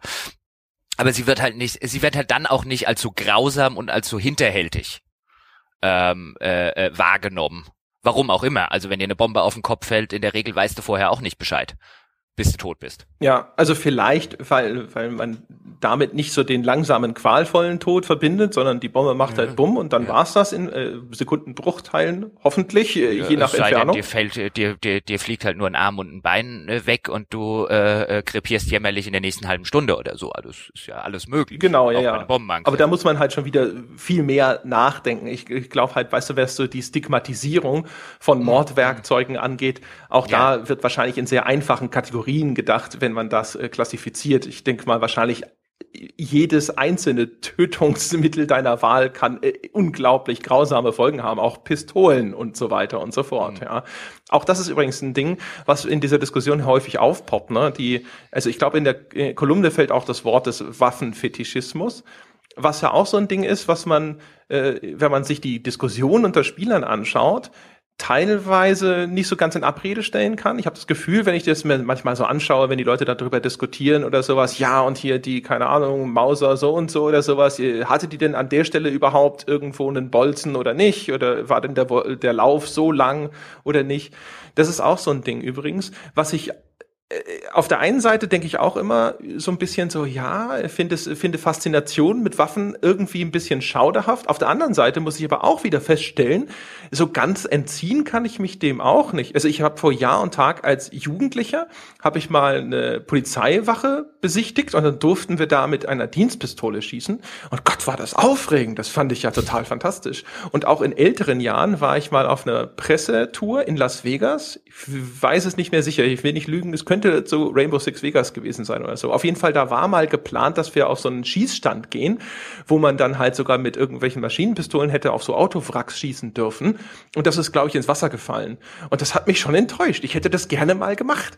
Also äh, äh so, so, so sehr ich tatsächlich auch da sitze und mir denke, so, so eine übermäßige Faszination mit Knarren oder sowas, weißt du, wenn mir jemand erzählt, weißt du, dass er Waffen geil findet oder sie sammelt oder sowas, dann würde ich auch erstmal denken, so, äh, aha, okay, was bist du denn für eine? Aber auf der anderen Seite ist es eigentlich auch ein bisschen scheinheilig, weil ich dann, wenn ich, wenn ich die Gelegenheit hätte, würde ich halt auch davor sitzen und so. Also keine Ahnung. Auch da ist es wieder so, dass die, dass die alleine wegen dem zu, den, zu den, wegen den Dingen, zu dem so eine Waffe in der Lage ist, gibt es eine gewisse grausame Faszination, finde ich. Und natürlich ist einfach Zielschießen jetzt mal total entkoppelt, wenn man nicht über eine Waffe immer nur als ein Tötungsmittel nachdenkt, sondern erstmal nur als irgendwas, mit dem man auf Dinge schießt oder sowas, dann ist es halt auch einfach nur Spaß, weißt du? Ich verstehe das ja komplett, wobei ich es schwierig finde, als äh, über eine Waffe als irgendwas anderes nachzudenken, als ein Ding, mit dem man mit dem man töten soll, weil das ist der Zweck. Dafür existiert sie für nichts anderes. Also dafür existiert eine Waffe. Es sei denn, du, wir reden jetzt wirklich ausschließlich über zum Beispiel über über eine Sportwaffe, aber mit denen kann man halt äh, häufig genug auch Schaden anstellen. Aber bei bei einer bei einer bei einer richtigen Waffe reden existiert die ausschließlich deswegen, damit du damit sie jemand tötet. Das ist ein Tötungswerkzeug. Für nichts anderes existiert die. Ähm, ähm, aber ja, diese, diese, die, deswegen finde ich es halt immer schwierig. Also das ist ja immer so eine, so eine, das ist ja dann das, was zum Beispiel die NRA in, äh, in, in, in USA sagen würde. Nicht die Waffe tötet Leute, sondern die Menschen. Und das ist halt Unsinn, wenn wir über ein Tötungswerkzeug reden. Finde ich. Ähm, also, aber äh, das war ja auch nicht das, was du gesagt hast. Ähm, aber ja, diese, diese Faszination an dem Ganzen, die, die versteht, oder also wenn man die nicht nachvollziehen kann, auch die, den Eindruck habe ich dann manchmal bei solchen, bei solchen Diskussionen, dass es da diese, diese ganz, die, die, die Hardliner, die in diese eine Richtung gehen, alle Waffen schlimm und so weiter, ähm, die, denen, denen fehlt halt auch manchmal diese Empathiefähigkeit, sich, sich reinzuversetzen, diese Faszination. Man muss die ja um Gottes Willen nicht teilen. Ich bin jetzt auch äh, überhaupt kein, kein Waffenfetischist, käme nie auf die Idee, Waffen zu besitzen, also mir selber zu kaufen oder sowas. Also, ich, aber die die Faszination dran, also ich meine, die versteht man ja schon, wenn man jemals ein Kind war. Ja. Also als äh, Kinder spielen ja, es nicht umsonst gibt es ja dieses ganze Cowboys und Indianer. Kinder spielen ja dauernd Krieg. Ja. Um wenn wir wenn wir wenn wir jetzt mal wenn wir jetzt mal Krieg einfach so als Oberbegriff nehmen. Ja, also halt irgendeiner Form von Konflikt, ja, sei er nun bewaffnet oder nicht. Äh, klar, also das ist ja, das ist, das ist Teil des Ganzen. Ich habe zu früher zu Fasching diese Spielzeugknarren. Mein Gott, ich hätte davon nicht, ich hätte alle gekauft, wenn ich gedurft hätte. Als, als Kind, also in unserer Generation würde ich jetzt mal sagen, ist man ja auch als Kind nicht oder als Junge zumindest. Ähm, da, da hat man noch schön die alten Rollenbilder gesehen. Aber als Junge ist man auf Fasching garantiert mit einer Waffe gegangen. Ob das jetzt als Indianer mit einem Tomahawk war oder ob das als Cowboy mit einer Knarre war oder ob das als Pirat mit einem Säbel oder als Ritter mit einem Schwert. Aber da hattest du eine Waffe dabei, wenn du auf, auf Fasching gegangen bist. Auf jeden Fall. Und da ist man ja nicht als Clown gegangen. Und du hast dir, du hast dir vor allem eigentlich ja sowas wie Cowboy oder so ausgesucht, weil dann hast du mhm. eine von diesen mit diesen, äh, von, von wem waren die? Von Weco oder so? Ich weiß, weißt du, diese roten Ringe, die man eingesetzt hat in die, diese, ich weiß nicht, nennt man das auch Platzpatronen? Ich habe keine Ahnung. Auf jeden Fall in diese kleinen Spielzeugknarren, die dann halt wirklich Peng machen. Und am mhm. besten nimmst du eine mit den, ich glaube, es waren Achterringe oder so, weil das waren die größeren und die haben ein lauteres Peng gemacht. Das war fantastisch. Natürlich. Und ähm, ob du dann jetzt, ob, ob wir dann noch über Lego, Playmobil, äh, diese kleinen, diese kleinen Soldaten, äh, die es damals gab, ich weiß gar nicht, ob sie, äh, ob sie geben tut sie bestimmt heute noch, also diese kleinen Modellbausoldaten, die man dann fremd, fremd entzwecken konnte für für riesige, gewaltige Schlachten im Wohnzimmer. Die kleinen Grünen. Aber ja. Die mit dieser dieser Platte unten drunter, mit der man sie aufstellt, ne? Äh, genau, ja, die diese kleinen die waren, diese, ja. die waren halt so und billig. Da konnte, da konnte man herrliche Schlachten mit, äh, mitschlagen und das war zumindest in, in, in der Generation, wo, wo ich aufgewachsen, du wahrscheinlich auch aufgewachsen bist, war das auch völlig normal, dass man sowas gespielt hat. Also man hat, man hat auch äh, gerne mal mit Lego Dinge nur deswegen, wenn man so ein Lego-Spieler, ich war ja eher der Playmobil-Spieler, aber auch da immer nur alles aufgebaut, damit die sich am, am Ende die Cowboys und die Indianer oder die Räuber und äh, die, die, die Ritter und die Piraten fürchterlich die Köpfe einhauen. Man hat es ja nicht gespielt, dass die danach, ähm, äh, also dieses, diesen, diesen, diesen zentralen Konflikt musste es ja geben. Man hat ja den ganzen Aufbau nicht gemacht, damit die danach in, in Frieden zusammen Kaffee trinken gehen. Nein, um Himmels Willen. Ich habe ja, glaube ich, um Himmels Willen. Das war und womit ich, worauf ich hinaus will, ganz kurz noch, ist, dass, dass du an, allein an diesem kindlichen Spielen, das war ja nicht von, von, von großartig von außen geprägt. Da saßen jetzt nicht Eltern daneben, haben gesagt, bau mal irgendeinen Konflikt auf und so weiter. Allein in diesem Kind, natürlich könnte man da argumentieren, was äh, ähm, dass überhaupt das Angebot mit solchem Spielzeug existierte und und und. Aber erstmal dieses rein kindliche Spielen indiziert ja schon, dass diese Faszination eine zutiefst menschliche ist, die an diesen Konflikten, an Gewalt und an Waffen erstmal existiert. Ja, vor allem, also ich habe es glaube ich schon mal erzählt, dass ich ja auch immer äh, tatsächlich dann noch, ich hab, hatte so eine kleine Plastikspritze, ja, also also mhm. weißt du, wo ohne dass die Kanüle schon draufgesetzt ist, so und äh, da habe ich dann immer mit meine Plemo-Soldaten quasi abgeschossen mit irgendwelcher roten Farbe, ja, aus roten Tintenpatronen für Füller extrahiert oder sowas, damit äh, Blut gespritzt ist sozusagen. Und ich mhm. äh, hatte tatsächlich eine sehr behütete Kindheit in der Hinsicht. Also meine Eltern haben mich tatsächlich wirklich nur Sachen schauen lassen, die die entsprechende FSK-Freigabe hatten oder sonst was. Ich hatte dafür du armer Kerl. kein Vorbild oder so aus irgendeinem medialen Umfeld, wo ich jetzt gesehen hätte, dass das passiert oder sonst irgendwas, sondern ja, keine Ahnung, das war sozusagen Teil des Spieltriebs. Ich habe, glaube ich, auch schon erzählt, dass ich unsere Badewanne mal rosa gefärbt habe, weil der weiße Hai das Piratenschiff angegriffen hat. Und naja, da musste halt auch, ne? Und so. Das war dann, ja, vielleicht ein bisschen später. Aber da, da gibt es ja so eine, also diese, diese, diese menschliche Faszination, die, die, die kann man, äh, die, also die, die muss man meines Erachtens nach halt immer ein bisschen dabei dabei berücksichtigen, ähm, ist halt, dass es das ist eben diese diese Grundfaszination und die zieht sich ja auch wie ein wie ein äh, roter Faden durch die komplette die komplette Menschheitsgeschichte, die Faszination am Töten, am Leid. Ähm, ob wenn du dir nur Religionen anguckst, ich meine die, die Bibel, um jetzt nur mal eins eins äh, der der ältesten und in dem Fall religiösen Werke zu nennen, auch da, die sind ja die sind ja fasziniert mit dem Leiden von Menschen absolut, äh, also das, man könnte ja sogar behaupten, das steht im Mittelpunkt des ganzen Buchs. Ähm, und da ist sie ja um Gottes Willen nicht das Einzige. Auch viele andere alte Schriftarten. Und das, das menschliche Leid steht so gut wie immer im Mittelpunkt des künstlerischen Schaffens. Zumindest sehr häufig, ne? Sehr häufig und ähm, es, es wird ja eher jetzt gerade weniger. Deswegen sage ich ja, wenn wir wenn wir uns in die Menschheitsgeschichte, äh, äh, wenn wir in die Menschheitsgeschichte reingucken und in Dinge, die produziert wurden, auch zum Beispiel Gemälde, ähm, ähm, um, um nur ein Beispiel zu nennen, wenn man jetzt heute in die National Gallery nach, nach in London zum Beispiel reingeht, um einfach mal eine, eine bekannte, dann wird man da sehr viele Landschaftsaufnahmen, sehr viele Marienaufnahmen, äh, äh, äh, Gemälde sehen, aber man wird halt auch sehr viele, die Leiden des äh, äh, Insert äh, Martyr here, ähm, äh, wie auch immer sie alle hießen, äh, sehen, wo halt Leute auf bestialische Weise abgeschlachtet werden. Ja, ich meine, Jesus, ne, der ist ja, ja seine, das, seine, ja. der Höhepunkt seiner Heldengeschichte ist äh, quasi dreitägiges Leiden am Kreuz. Genau, das, das, das Martyrium. Deswegen sage ich, man könnte ja behaupten, in dem Ganzen, das meinte ich vorhin, man könnte ja behaupten, in der Bibel ging es mithin nur um das Leiden. Weil das im Zentrum des, des, des christlichen Glaubens steht, nämlich erstmal das Martyrium des Jesus Christus. Ähm, und deswegen finde ich halt, da gibt es diesen einen Satz, um dir mal auf den auf den Battlefield äh, und Battle Porn Kommentar hinzugeben. Kein Medium schlachtet das äh, schlachtet reales Leiden so ungeniert aus wie das Videospiel. Das wie wie man das sagen, also da, da frage ich mich, hat der jemals einen Fernseher eingeschaltet? Ja, das hätte ich tatsächlich. Oder war der mal in einem Museum? Oder also das, da, da, dann wundere ich mich äh, darüber. Ähm, äh, gerade gerade beim Fernsehen. Also ich meine, wer, wer heute sein, wer heute einen Fernseher einschaltet und sowas sieht wie Bauer sucht Frau, um nur mal ein Beispiel zu nennen, oder äh, Biggest Loser oder wie wie halt auch immer diese ganzen Sozialpornos heißen, die da heutzutage im Fernsehen gezeigt werden, die nur deswegen existieren, damit sich irgendwelche tummen Leute auf der Couch anderen Menschen sozial überlegen fühlen können. Deswegen nenne ich es äh, Sozialporno.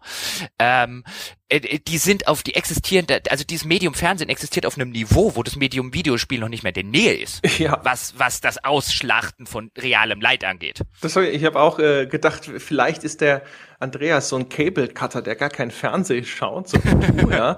Aber ja, das stimmt schon. Es ist auch sehr apropos übrigens, äh, das hatten wir in unserer, im ersten Durchgang dieser Diskussion auch schon übrigens. Äh, und da war es aber noch nicht geschehen. Der Jan Böhmermann hat ja, glaube ich, just in dieser Woche ja. dieses Schwiegertochtergesuch so schön vorgeführt, indem er da ja quasi Schauspieler eingeschleust hat. Ja.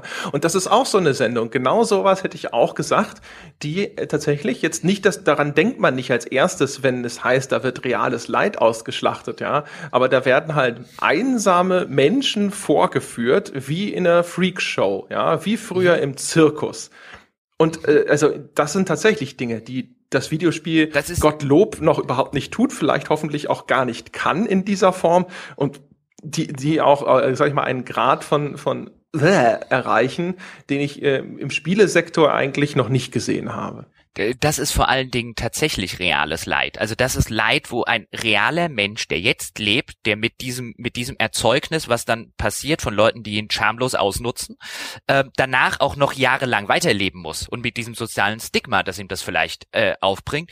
Ähm, und das ist kein, das ist kein, ich sitze 50 oder 60 oder 100 Jahre später ähm, äh, auf äh, als als in in einer behüteten Nachkriegswelt aufgewachsener da und kontempliere mal in meinem Kopf, wie schlimm das Leid vor 100 Jahren vielleicht gewesen sein könnte ähm, und echauffiere mich dann äh, darüber, wenn das irgendwie jemand vermeintlich ausschlachtet, sondern das ist halt wirklich ein real heute existierender Mensch mit Gefühlen, der ähm, mit was, äh, der ein soziales Stigma nur deswegen bekommt, damit sich andere Leute auf der Couch unter, äh, äh unterhalten fühlen. Also wenn ich jetzt so ein Social Justice Warrior Kriegszug tatsächlich aufmachen wollen würde heute bei Medien, die Leid ausschlachten, dann äh, stürmt doch mal bitte die Produktionszentralen von äh, von von Herstellern von solchen Serien. Da erwischte wenigstens immer den richtigen. Also da ist Battlefield äh, One dann tatsächlich beim Ausschlachten des männlichen Leids echt der falsche Baum, der da angebellt wird. Ja, jetzt würde ich tatsächlich sagen, vielleicht ist es auch eine dieser Formulierungen. Weißt du, manchmal will man ja was zuspitzen und ein bisschen mhm. kerniger formulieren und äh, schießt dabei vielleicht so ein bisschen übers Ziel hinaus oder zumindest so, trifft man es vielleicht nur halb.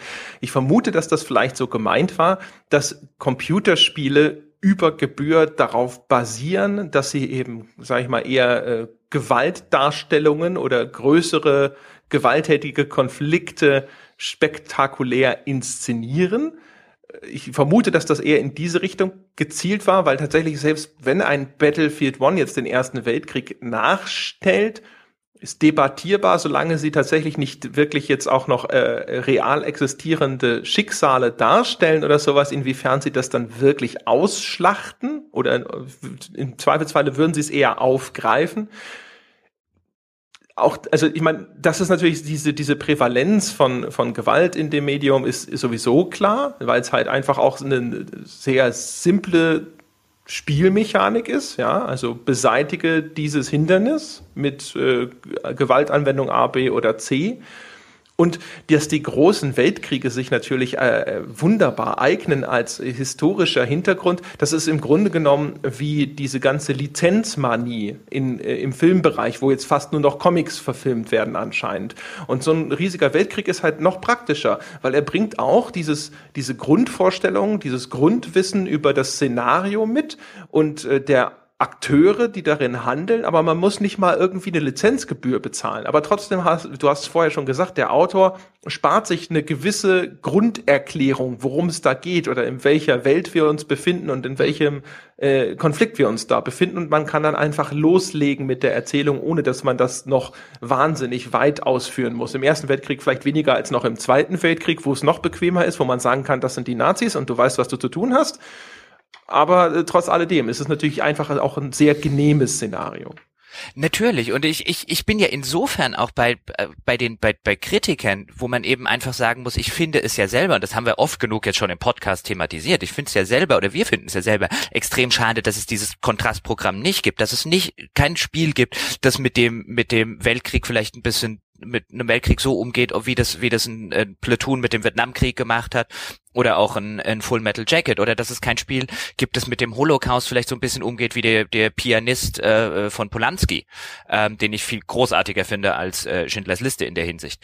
Ähm, und ich finde das extrem schade und ich finde, dass, dass Spiele dringend auf diese, dass es dringend auch Mainstream-Spiele geben muss, die wie im Mainstream-Film zum Beispiel sich mit diesem, mit dieser anderen Seite dieser Konflikte äh, beschäftigen. Ähm, und dass es höchste Eisenbahn ist, insbesondere wenn Spiele tatsächlich als künstlerisches Medium wahrgenommen werden wollen.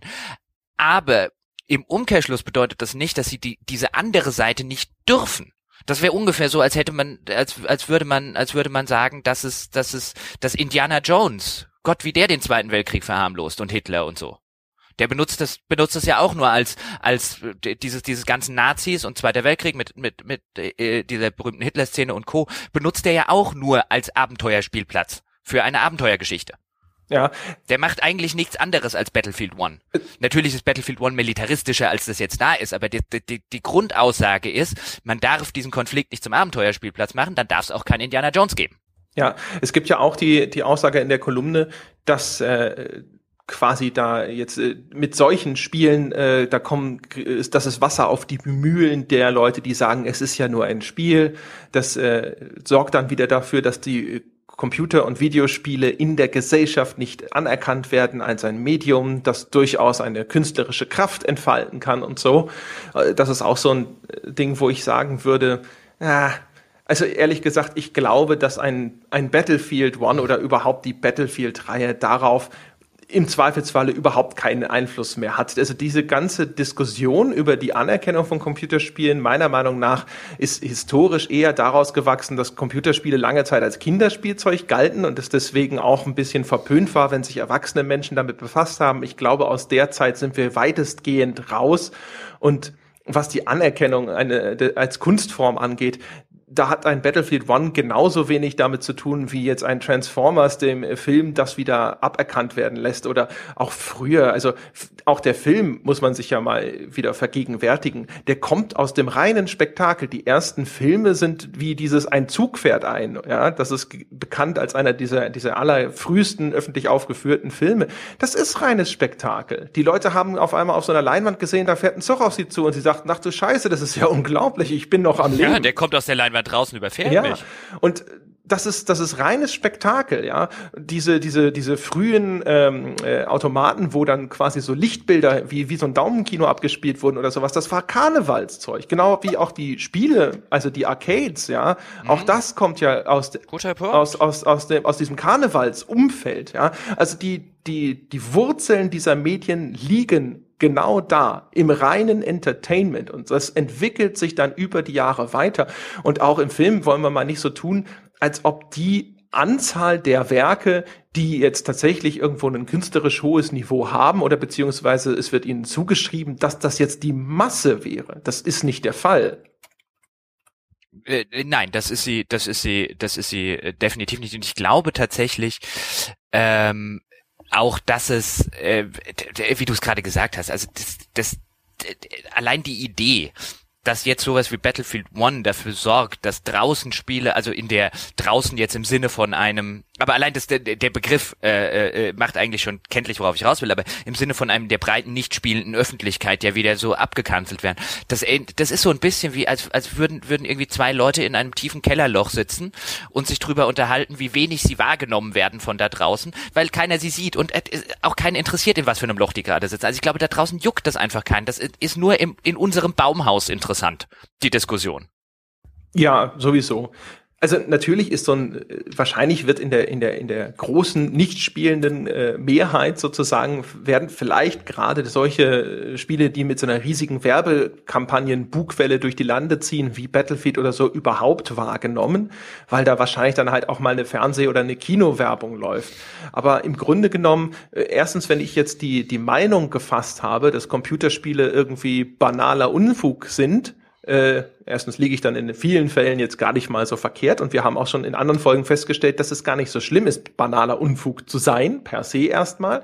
Also auch da ist wieder, auch dieser Wunsch natürlich wieder, dass äh, Computerspiele doch bitte ständig nach höherem streben sollen oder sowas, äh, so nachvollziehbar der ist und so sehr wie ihn teilweise sicherlich auch genauso häufig äh, teilen, haha, ähm, genauso muss man halt auch nicht aus den Augen verlieren, dass der, der banale Unfug ebenso seine Daseinsberechtigung hat und es genauso schade wäre, wenn wir den verlieren. Ja. Und auf der Natürlich und und äh, erstens das und zweitens, was ich in der Hinsicht auch noch wichtig finde, ist ähm, äh, die die die Tatsache, dass es das und das haben wir ja auch immer wieder kritisiert, ist ja dieses es ist ja nur ein Spiel. Das hast du ja vorher auch schon mal äh, angemerkt. Das soll ja nur Spaß machen. Und auch das wird ja immer, wird ja gerne mal kritisiert, aber was man zumindest im Hinterkopf behalten muss, ist, dass wir hier über was reden, was halt, was halt, wenn wir in den medialen Vergleich machen, was halt in der Regel, zumindest auch bei einem Battlefield, wenn wir nur über die Singleplayer-Kampagne äh, reden, ähm, äh, mal fünf bis sechs Stunden lang ist. Und teilweise, wenn wir über große Rollenspiele reden, auch 40, 50, 100 Stunden lang ist. Und 40, 50, 100 oder selbst auch nur 10 oder 12 Stunden irgendwas Unangenehmes zu spielen, ist aus zumindest kommerzieller Hinsicht viel schwerer zu verkaufen als zwei Stunden bei einem Film oder bei einem Gemälde vielleicht, ich guck mal fünf Minuten drauf. Ja, das ist eigentlich wahrscheinlich sogar ein, ein Risiko, das niemand eingehen wird ja, oder eingehen würde. Also auch wenn wir jetzt an den Schalthebeln der Macht sitzen würden und unser Job wäre es aber zu entscheiden, ob das ein Projekt ist, äh, das sinnvollerweise den Erhalt der Firma garantierend auch gemacht werden soll, müsste man ehrlicherweise auch sagen, nein, nein, nicht mit dem Budget, nicht mit dem Aufwand, äh, nicht für die Zielgruppe. Und wir haben ja zum Beispiel auch gesehen, auch da wieder Beispiel That Dragon Cancer, da hat ja vor gar nicht so langer Zeit der Autor des Spiels beklagt, dass die große Mehrzahl der Leute sich anscheinend mal kurz auf YouTube ein paar Spielszenen anschaut oder ein paar Kommentare dafür dazu an, äh, ansieht, aber das Spiel nicht gekauft haben und äh, hat halt gesagt so ja und das ist halt ah die ganzen YouTuber, die unser Spiel dann fast in Gänze online stellen und das äh, ist halt sehr, sozusagen sehr filmisch, also die Interaktion ist relativ beschränkt und dann kriegt man ja das meiste schon mit und so. Das wäre eigentlich schön, wenn wir da an den Einnahmen irgendwie partizipieren dürften, weil das nimmt uns ja Geld weg. Wenn du dir die Kommentare unter den äh, Berichten zu diesen Aussagen anschaust, die aller aller allermeisten Leute darunter schreiben so Nein, ich habe das nicht gekauft, weil ich einfach kein Spiel spielen möchte, das mich deprimiert. Das will ich einfach nicht. Jetzt kann man beklagen, dass die Leute sich dem nicht aussetzen wollen, aber so ist es nun mal. Mhm. Dementsprechend ist es halt auch für einen, für einen Battlefield One und wir wollen mal, also ja, wir, wir operieren in diesem Podcast genauso wie der Andreas in seiner Kolumne jetzt so sehr stark auch unter der Annahme, dass äh, wir es DICE nicht zutrauen, eine Singleplayer-Kampagne abzuliefern, die wir in irgendeiner Form bewegend finden und die vielleicht irgendwo dem, äh, der, dieser historischen Katastrophe gerecht wird aber es gibt ja immer noch diese sehr geringe Restwahrscheinlichkeit. Na, also nein, die gibt es nicht. Also zumindest ich operiere darunter nicht. Jetzt sprichst du was an, der ähm, hatte ich hatte ich dann gesehen, der der von mir sehr geschätzte Kollege Daniel Veit hatte eine, eine Kolumne auf äh, Gamestar.de auch zu dem Thema, die auch so in die Richtung geht. Es, er findet es gut, dass sie sich mit dem mit dem Ersten Weltkrieg auseinandersetzen, weil es bestünde ja immerhin die Chance, dass wenn Dice damit erwachsen und verantwortungsvoll umgeht, am Ende was richtig Gutes dabei rauskommen würde. Und ich würde würde da jetzt sagen, also ich für meinen Teil sehe die Chance genau bei 0,0 Prozent. Also sie ist eher negativ als positiv. Die, da, da wird die null typische Battlefield oder Single oder Call of Duty Singleplayer Kampagne bei rauskommen. Da wird DICE kein einziges kontroverses Eisen äh, auch nur mit der Kneifzange anfassen, es sei denn, es ist eine von vornherein geplante, kontrollierte äh, Provokation, so aller dem Flughafenlevel von Modern Warfare oder so. Ähm, das könnte sein, dass sie vielleicht irgendwie so eine kalkulierte, äh, äh, das irgendwo bei, was dann tatsächlich wirklich problematisch werden würde in der Rezeption, finde ich, wenn jetzt tatsächlich bei DICE oder bei EA irgendjemand da sitzt und sie sich schon überlegt, wie die, wie die, äh, äh, wie die Gasangriffskontroverse aussieht, die geplante. Das könnte ich mir aber vorstellen, dass sowas existiert. Ähm, aber ähm, irgendein äh, irgendein äh, anderes heißes Eisen, das tatsächlich, äh, das eine Kontroverse auslöst, die dann, die dann PR und Marketing technisch nicht vorhergeplant ist, wird nicht passieren. Ich sag ja nicht, dass ich das glaube, Willen, ja. Nein, ich, ich bin, ich bin tatsächlich der Meinung, da existiert auch gar keine Restchance. Also die Restchance ist schon eine, ist schon, ist schon, äh, ist schon sich selbst in die Tasche gelogen, fürchte ich. Vielleicht bin ich auch nur zu zynisch und äh, Daniel und du, ihr seid da, ihr seid da einfach nur, ihr seid da einfach nur Optimisten. Das ist ja auch okay. Ähm, aber ich glaube nicht, dass da auch nur, dass da auch nur der Ansatz einer Restchance besteht. Äh, das Ding ist halt, das ist so ein, so ein Jim Carrey Ding, ne? Also so, die Chance liegt ungefähr bei 0,00001 Prozent. Es gibt also eine Chance. Um den alten Spruch zu zitieren, aber eher findest du eine Jungfrau auf einer Entbindungsstation. ja, ähm, aber äh, es, es passiert diesen diesen Reihen ja manchmal, dass sie eher vielleicht auch eher zufällig irgendwo zumindest mal Momente schaffen. Also diese, diese Atombombenexplosion in äh, Call of Duty Modern Warfare, also im vierten Call of Duty, wo deine Spielfigur dann quasi krepiert. Das ist eine durchaus recht interessante Szene zum Beispiel. Das ist jetzt natürlich, also ne, das, das Gesamtwerk ist sozusagen davon nicht betroffen, aber es gibt zumindest diese eine Szene und auch die Flughafenszene aus Modern Warfare 2, ich gebe dir recht, ich halte die auch für einen völlig kalkulierten PR-Stand. Wenn man sich mal aber davon löst und sie einfach nur mal so betrachtet, den Spieler in diese Täterrolle zu verfrachten oder sowas, ist durchaus eine interessante Idee. Auf jeden Fall viel interessanter als das, was Call of Duty sonst seitdem hervorgebracht hat. Ja, dem würde ich zustimmen, wobei ich ich es schwierig finde, das eine von dem anderen zu lösen, weil es, weil es untrennbar zusammengehört. Also das, das ist übrigens auch, wie ich finde, die, die, die, das wahre Problem an diesem Battlefield One Trailer, der jetzt rausgekommen ist, würde ich überhaupt nicht auf diese, auf diese ganzen, ähm, auf dieser ganzen Moraldiskussion, was darf man im Krieg und was darf man nicht aus den aus den aus den genannten Gründen sehen, sondern eher dahingehend, äh, äh, was der für ein was der für ein erschreckendes Bild mal wieder ähm, äh, äh, auf auf die Spieleöffentlichkeit wirft. Also dann drei Tage lang ist ja, ich meine, die haben einen Trailer, wo unter Umständen noch nicht mal eine einzige Gameplay-Szene drin ist, wo wo halt einfach nur ein schneller audiovisuell ordentlich aneinander geschnittener äh, Trailer mit so ein paar mit halt ein paar Kampfszenen, der, der noch nicht mal in irgendeiner Form besonders ist. Also erstens wird wird großartig dann rumgefeiert, boah, endlich Erster Weltkrieg, die sind ja total innovativ. Also dass es schon als Innovation gilt, einen Shooter im Ersten Weltkrieg zu machen, ist schon die erste Tragödie. dass das heutzutage schon als Innovation und originell durchgeht. Ähm, das, das sagt schon wesentlich mehr über die, die Spieleöffentlichkeit, als es über Battlefield One sagt. Und die Tatsache, dass sich danach wirklich jeder vom Forum über die Pressen bis hin, also wirklich eine komplette Spieleröffentlichkeit zum willfähigen Handlanger von EA im PR- und Marketing-Sicht macht, ist unglaublich. Also das fand ich, ich ärgere mich da nicht mal mehr drüber. Ich, ich fand, das war jetzt, das war jetzt seit langer Zeit das beste Marketinginstrument und der beste Marketing-Trailer, den ich gesehen habe. Da hat ja wirklich, da werden Videoanalysen von nichts gemacht, also von wirklich nichts. Du kannst ja nichts analysieren, weil du nichts weißt. Also das ist, das ist mit nichts ein Hype generiert, der ist unglaublich. Und jeder macht dabei mit. Super.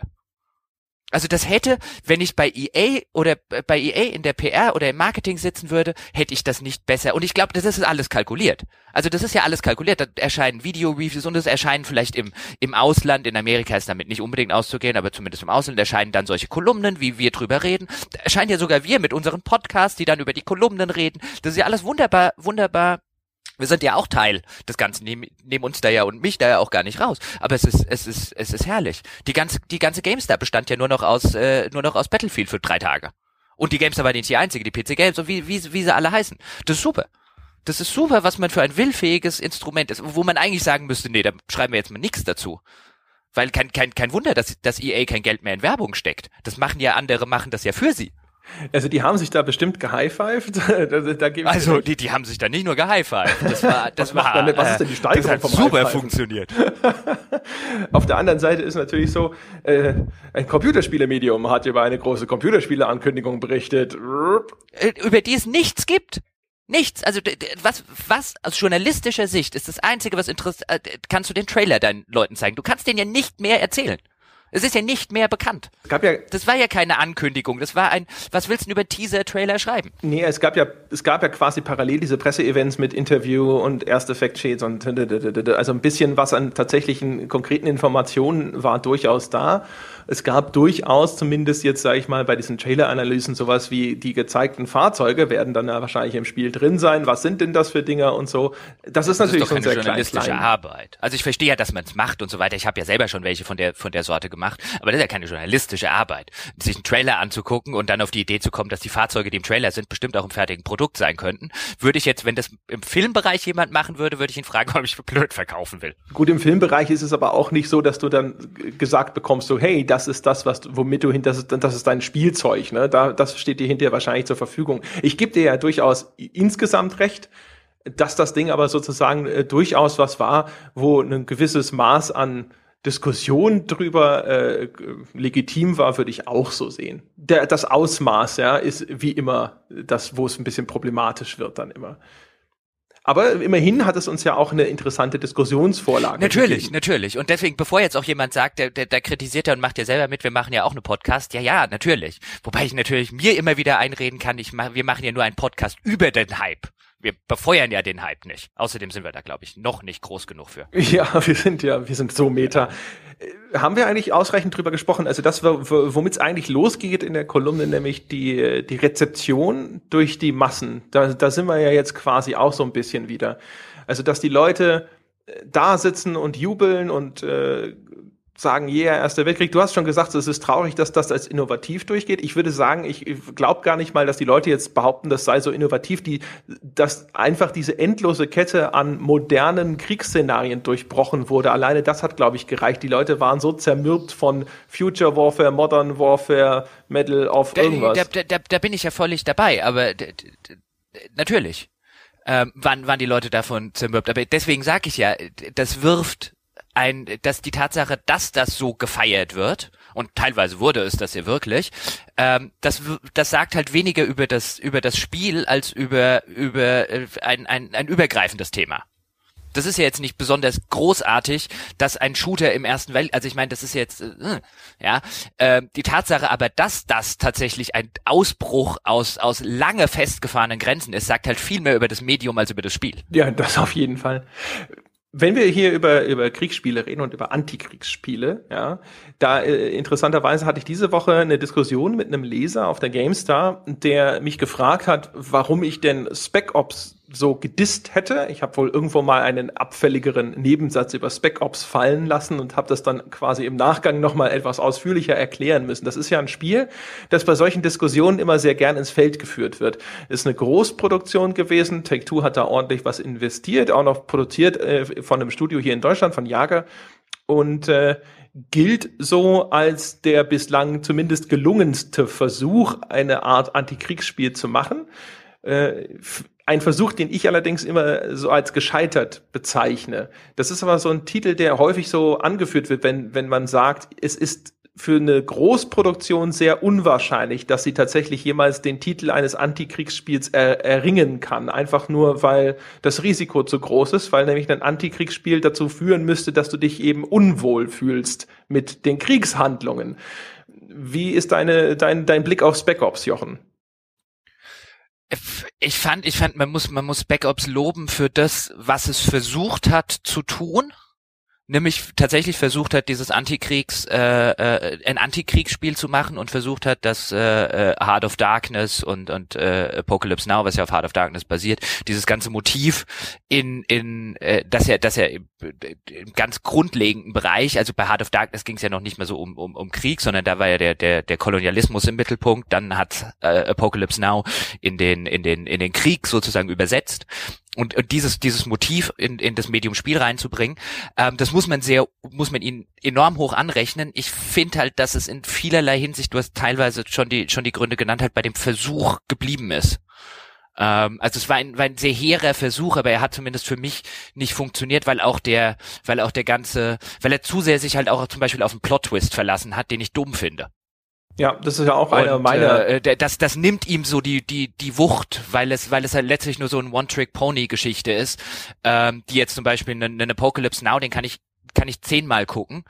Ähm, in, äh, in ähm, Spec Ops The Line hat, verlässt sich halt viel zu sehr auf den, auf den einen Twist, der dann am Ende kommt und bei dem zumindest ich davor saß und mir gedacht habe, Ach je, nee, oder? Also in Apocalypse Now kann ich nicht, nicht, nicht einmal gucken, ehrlich gesagt. Der Film langweilt mich zu Tode, bis Marlon Brando irgendwann wieder auftaucht. Aber äh, bei Spec Ops, genau, der, der, der Twist, finde ich, der entwertet, finde ich, sehr viel rückwirkend, weil es ja nahelegt, dass das alles nur im Kopf deines durchgedrehten, mhm. äh, Spoilerwarnung übrigens, durchgedrehten Protagonisten äh, äh, passiert ist. Und das heißt, du hast aber vorher stellt das Spiel dich immer vor diese moralischen Entscheidungen, vor diese moralischen Zwickmühlen und dann hinterher so, hey, das hast du vielleicht alles nur geträumt. Äh, ne? Das heißt, du machst sehr viel rückwirkend wieder kaputt. Ich finde es aber ein schönes Anschauungsbeispiel dafür, dass selbst ein Spiel, das sich mutig an sowas herantraut, und ich muss auch, ich finde auch, man muss also äh, allen Beteiligten nach wie vor auf die Schulter klopfen, bei einem so großen Projekt sich immerhin so viel getraut zu haben. Das äh, ist was, das nimmt ihnen keiner weg. Aber man sieht sehr schön diesen Kontrast, weil der Shooter-Part, also das zentrale spielerische Element, ist halt einfach ein Third-Person-Shooter. Und da soll das Ballern wieder Spaß machen. Da wird verzichtet eben auf die Darstellung von Leid. Das passiert dann in Zwischensequenzen, im Nachgang mhm. und das teilweise auch sehr behutsam. Es gibt diese große, bekannte Szene, wo du einen Napalm-Einsatz anordnest mhm. und dann im Nachgang feststellst, dass du halt auch Zivilisten damit äh, verbrannt hast. Aber und äh, da fühlte ich mich übrigens sehr gecheatet. Ja, eben. Da, hat, da habe ich, da hab ich erstmal bei dem Spiel dagestanden und mir gedacht, du, äh, äh, also in dem Fall, in dem, in dem Moment einfach nur im emotionalen emotionalen Moment Scheiß spielen. Weil da habe ich mir halt so gedacht, hättest du, weil, weil es so, so, so, so ein billiger Trick ist ähm, äh, weil ich dann dann jetzt soll ich mich schuldig fühlen, aber wie soll ich mich denn schuldig fühlen? Ich wusste ja nicht, dass da Zivilisten sind. Ich habe ja nichts, also ich habe aus meiner Sicht als Spieler und als Protagonist, den ich mich reinversetze, nichts falsch gemacht. Ja, nicht nur das, vor allem es wird ja auch noch als eine völlig auswegslose Situation genau. kredenzt. Also du bist da einer Übermacht gegenüber, ja, quasi dein äh, im sicheren Tod und dein einziger Ausweg ist eben diese diese Napalmbomben da abzuwerfen also das, auch spielerisch hast du keine Alternative. Das heißt, genau, das Spiel. Sonst geht das Spiel ja, nicht genau, weiter. Du müsstest halt aufhören zu spielen. Jetzt kann man sagen, hey, das ist genau der große Trick, ja, äh, die, die, das, dass es dich vor diese moralische Zwickmühle stellt. Aber da würde ich sagen, so, na, come on, nein. Ja, ja aber das, das, das, das wäre ja durchaus ein Argument. Das würde ich, würde ich mir gefallen, wenn das jemand aufmachen würde, wenn ich halt wüsste, dass an der anderen Stelle Zivilisten sitzen und ich wirklich vor der Wahl stehe, bringe ich jetzt einen Haufen unschuldiger Zivilisten mit einem Napalmangriff um, damit mein Spiel weitergeht, das wäre eine Aussage, die ein Spiel über mich selber als Spieler trifft. Aber ich, ich, da ich nicht weiß, dass dort Zivilisten hocken, ist ja nur die Frage, spiele ich das Spiel weiter und schieße mit Napalm auf Leute, die mich umbringen wollen. Und da würde ich ja sagen, also da, damit habe ich jetzt erstmal, natürlich ist Napalm und so weiter, aber wenn ich mich in die Situation des Soldaten reinversetze, hätte ich jetzt wahrscheinlich als Soldat auch relativ wenig Probleme, einen Napalmangriff auf Leute anzuordnen, die äh, mich äh, unter Dauerfeuer setzen. Zum, ja. Weil da geht's die oder ich. Also in diese in diese Situation, wenn ich versuche, mich äh, äh reinzuversetzen, habe ich damit noch kein moralisches Dilemma. Das machst du erst auf, indem du mir die indem mir das Spiel halt die Zivilisten in der Situation gibt und ich halt weiß, okay, die benutzen die vielleicht als menschliches Schutzschild oder was auch immer, dann, dann ist es eine moralische Aussage. Aber mir danach die Zivilisten zu geben, ist, ist ein so, ist, ist ein so billiger, effekthascherischer äh, äh, Guild-Trip, der, der, der, den sie da versuchen, dass ich halt der, an der, an der Stelle hat mich dann halt das Spiel verloren. Und äh, das, das, das finde ich halt schade, dass es eben bei diesem Versuch geblieben ist, aber dass an den, an den entscheidenden Stellen da vielleicht auch so ein bisschen, ich weiß nicht, ob der Mut gefehlt hat oder ähm, ich weiß nicht, was es war. Also ähm, den Eindruck, den es bei mir hinterlassen hat, war auf jeden Fall tatsächlich immer das, dass es äh, sich nicht getraut hat, genau solche Schritte zu gehen und dir im Grunde genommen ja auch schon gleich eine moralische Rechtfertigung erstmal mitliefert, ja, dass du, äh, mhm. es war eine auswegslose Situation und du konntest dich durch diesen Knopfdruck quasi davon befreien und dann konfrontiert es dich zwar mit den schrecklichen Konsequenzen, auch das ist schon mehr als, als äh, 99,9 Prozent aller anderen Spiele machen, ja, ja. dass sie dich mit den Konsequenzen von Gewalt überhaupt konfrontieren, aber das fand ich auch billig. Außerdem kommt da natürlich ins Spiel das Problem, wenn du am Schluss offenbarst, dass du eine Erzählung mit einem, im Englischen sagt man unreliable narrator hast, ja, äh, du kannst dem nicht vertrauen. Du siehst es durch die Augen von jemandem, der offensichtlich wahnsinnig geworden ist, ja, aber das, du weißt auch dann hinterher nicht mehr, nicht mal mehr genau, ob die Szene tatsächlich so passiert ist, wie du sie gesehen hast, weil das ja alles auf einmal wieder unklar und schwammig geworden ist.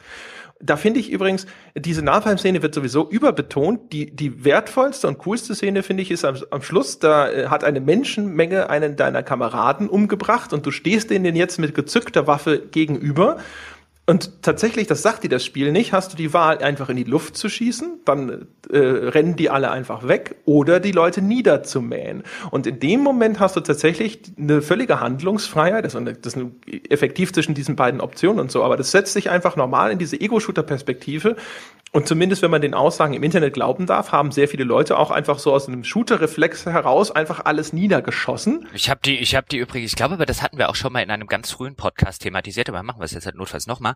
Ähm, ich habe die übrigens auch niedergemäht, einfach aus dem, aus dem Grund, und das ähm, äh, kann man bestimmt auch anders diametral zu dem sehen, wie ich es jetzt sage, aber ich ich wusste nicht, dass man in die Luft schießen kann auf, auf einer spielmechanischen Ebene. Also ich finde das ein spielmechanisches Problem. Wenn mir das Spiel nicht vorher irgendwie zeigt, in die Luft schießen ist eine, eine valide spielmechanische Option. Weil in jedem anderen Shooter, also es ist einfach, das, weißt du, ich finde halt, das ist keine Aussage über mein Moralverständnis, weil ich nicht wusste, dass die zweite Option tatsächlich mechanisch existiert. Da gebe ich dir Weil recht. ich kein anderes Spiel kenne, in dem das nämlich, also keinen anderen Shooter, in dem das eine, eine Option ist. Ist, nee, das, das, da gebe ich dir recht. Es ist, ist weniger als Moralaussage. Ich finde es aber, es ist halt eher eine, so ein bisschen eine Unterwanderung von diesem, äh, diesem generellen Shooter-Mentalität.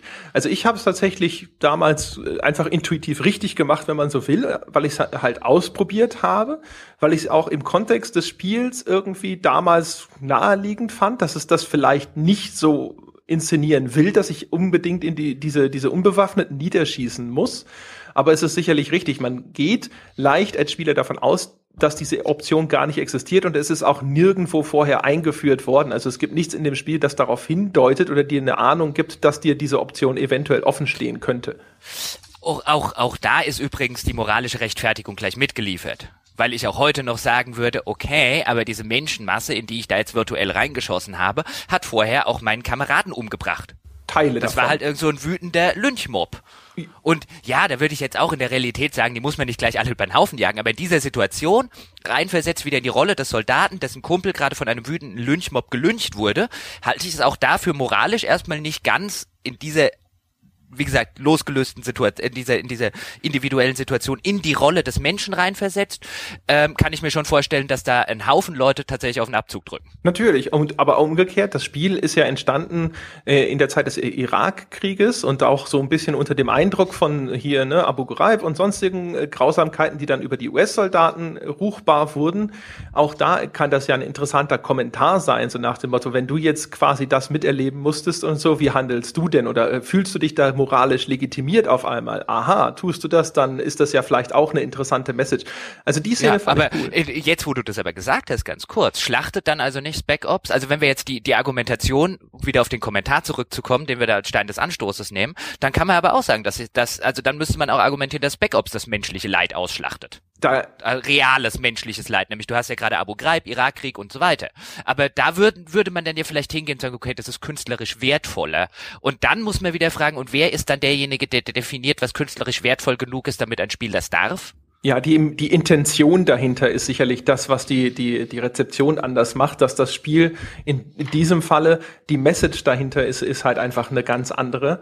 Also es schlachtet vielleicht auch dann quasi das real existierende Leid aus, wobei es natürlich, also es, es ist ja ein völlig fiktives Szenario. Ne? Also es ist nur in dieser Zeit entstanden und es gibt einige in, äh, relativ offensichtliche Parallelen, äh, auf die es abzielt in dem, was es so tut. Aber es basiert natürlich nicht auf dem, dem realen Konflikt. Ja, aber das ist, das halte ich dann aber für relativ irrelevant. Also ich meine, das wäre, wenn, wenn nicht gleichzeitig ein Irakkrieg gewesen wäre, wäre da kein Wüstensetting gewesen. Also ja, sie nennen es vielleicht nicht Irak, aber äh, for all purposes ist es Irak. Ja, sie nennen es Dubai. aber äh, ja, nenn, ich, ich, ich sag ja nur, also die Art und Weise, wie es aufgenommen wird, die unterscheidet sich aus den genannten Gründen. Ob das jetzt natürlich äh, korrekt ist, das so zu kategorisieren, ist mir nochmal eine andere Frage. Aber ein Spiel, das grundsätzlich sich zumindest bemüht, äh, die, die, die, die Wahrnehmung von Krieg und Kriegshandlung auf die eine und auch auf die andere Art und Weise vielleicht zu hinterfragen, dass das natürlich dann, sage ich mal, eine, eine, größere Toleranz erfährt als ein Spiel, das rein nur auf Fun und Spektakel ausgelegt wird oder sowas. Das ist zumindest verständlich. Äh, verständlich ist es schon. Ich sage halt, also mein, mein Argument diesbezüglich war ja lediglich ein, wenn ich eine, wenn ich eine, wenn ich eine grundsätzliche Setzung mache, wie zum Beispiel ein Spiel darf kein menschliches Leid ausschlachten, zum Beispiel, oder ein Spiel darf äh, äh, den den Krieg nicht zu dem und dem machen oder als Gegenstand und so weiter haben, dann muss ich mich halt immer fragen, ob ob der ob diese diese vermeintlich universelle Ansatz auch universell an Dingsbar ist. Ich glaube, ich habe jetzt gerade einen Hund auf der Aufnahme. Ja, wir haben einen Hund auf der Aufnahme. Aber das macht nichts. Wir hatten deinen Hund schon mal auf der Aufnahme. Das gibt dem Ganzen so einen menschlichen Touch. So ein bisschen, ja, aber ich frage mich, was gerade passiert ist, dass er so, äh, dass er so die äh, die Nerven verliert. Vielleicht will er Einspruch erheben gegenüber deiner Position. Vielleicht ist sein Blick Nein. auf de, äh, die Militarisierung des äh, Spielegenres ein ganz andere und jetzt hat er einfach die Schnauze voll und muss einfach mal sagen. Nein, also ich meine, mein, mein, mein Hund ist ja sowieso der Meinung, dass man Konflikte äh, äh, durchaus mit Gewaltpotenzial zu lösen habe. Zum Beispiel den Konflikt, den er mit dem Postboten hat. ja, wenn er den mal erwischt. Der Postbote, der an unserem Hoftor rumfummelt und der Hund, der der Meinung ist, dass das so überhaupt nicht weitergeht und dass er diesem Mann unbedingt die Kehle rausreißen möchte. hat er das so gesagt? Nein, aber er hat, er hat es so gebellt. Seine Augen sagten tot. Meine Güte.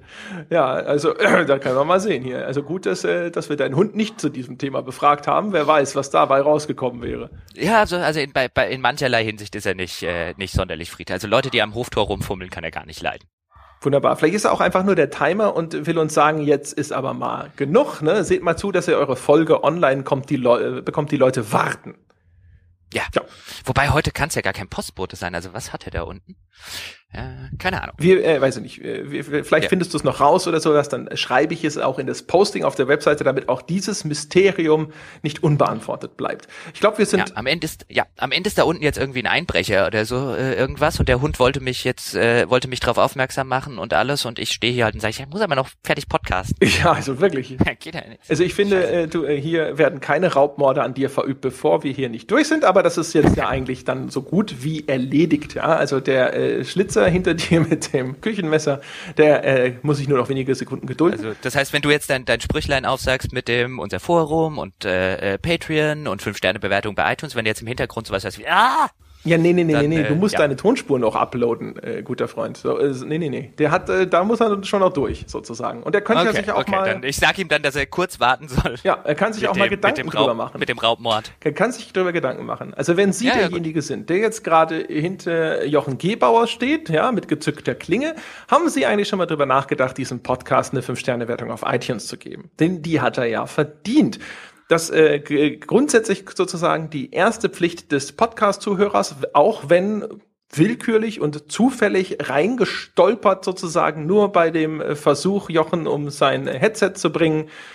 Da könnte man jetzt mal aktiv werden. Wer den Podcast so sehr zu schätzen weiß, dass er noch mehr tun möchte, als uns die verdiente 5-Sterne-Wertung zu geben, auch dafür ist vorgesorgt. Wir haben einen Patreon-Account. Dort kann man den Podcast unterstützen, ab einem Dollar aufwärts quasi als Abo und damit zum Gedeihen und dem Weiterbetrieb des Podcasts beitragen. Vielleicht als Dankeschön dafür, dass wir morgens um 8 Uhr aus dem Bett geklettert sind, um diese Folge aufzunehmen. Insofern bitte äh, gehen Sie auf unsere Webseite gamespodcast.de. Dort finden Sie die Links zu äh, unserer Patreon-Seite, wo Sie aktiv werden können. Und Sie finden dort auch einen Link zum weltbesten Spieleforum, wo die Menschen wahrscheinlich jetzt in diesen Sekunden, wo sie das hören, schon aufgeregt diskutieren über diese Folge äh, sich darüber beklagen, dass Jochen seinen, keine Ahnung, seine persönliche Rand-Bestmarke mit 5 Minuten 22 geschlagen hat. Wir äh, werden es sehen. Wir sind alle sehr gespannt, was dort für Diskussionen stattfinden. Es werden auf jeden Fall die aufgeklärtesten, interessantesten und intellektuell wertvollsten Diskussionen im Internet zu diesem Thema sein.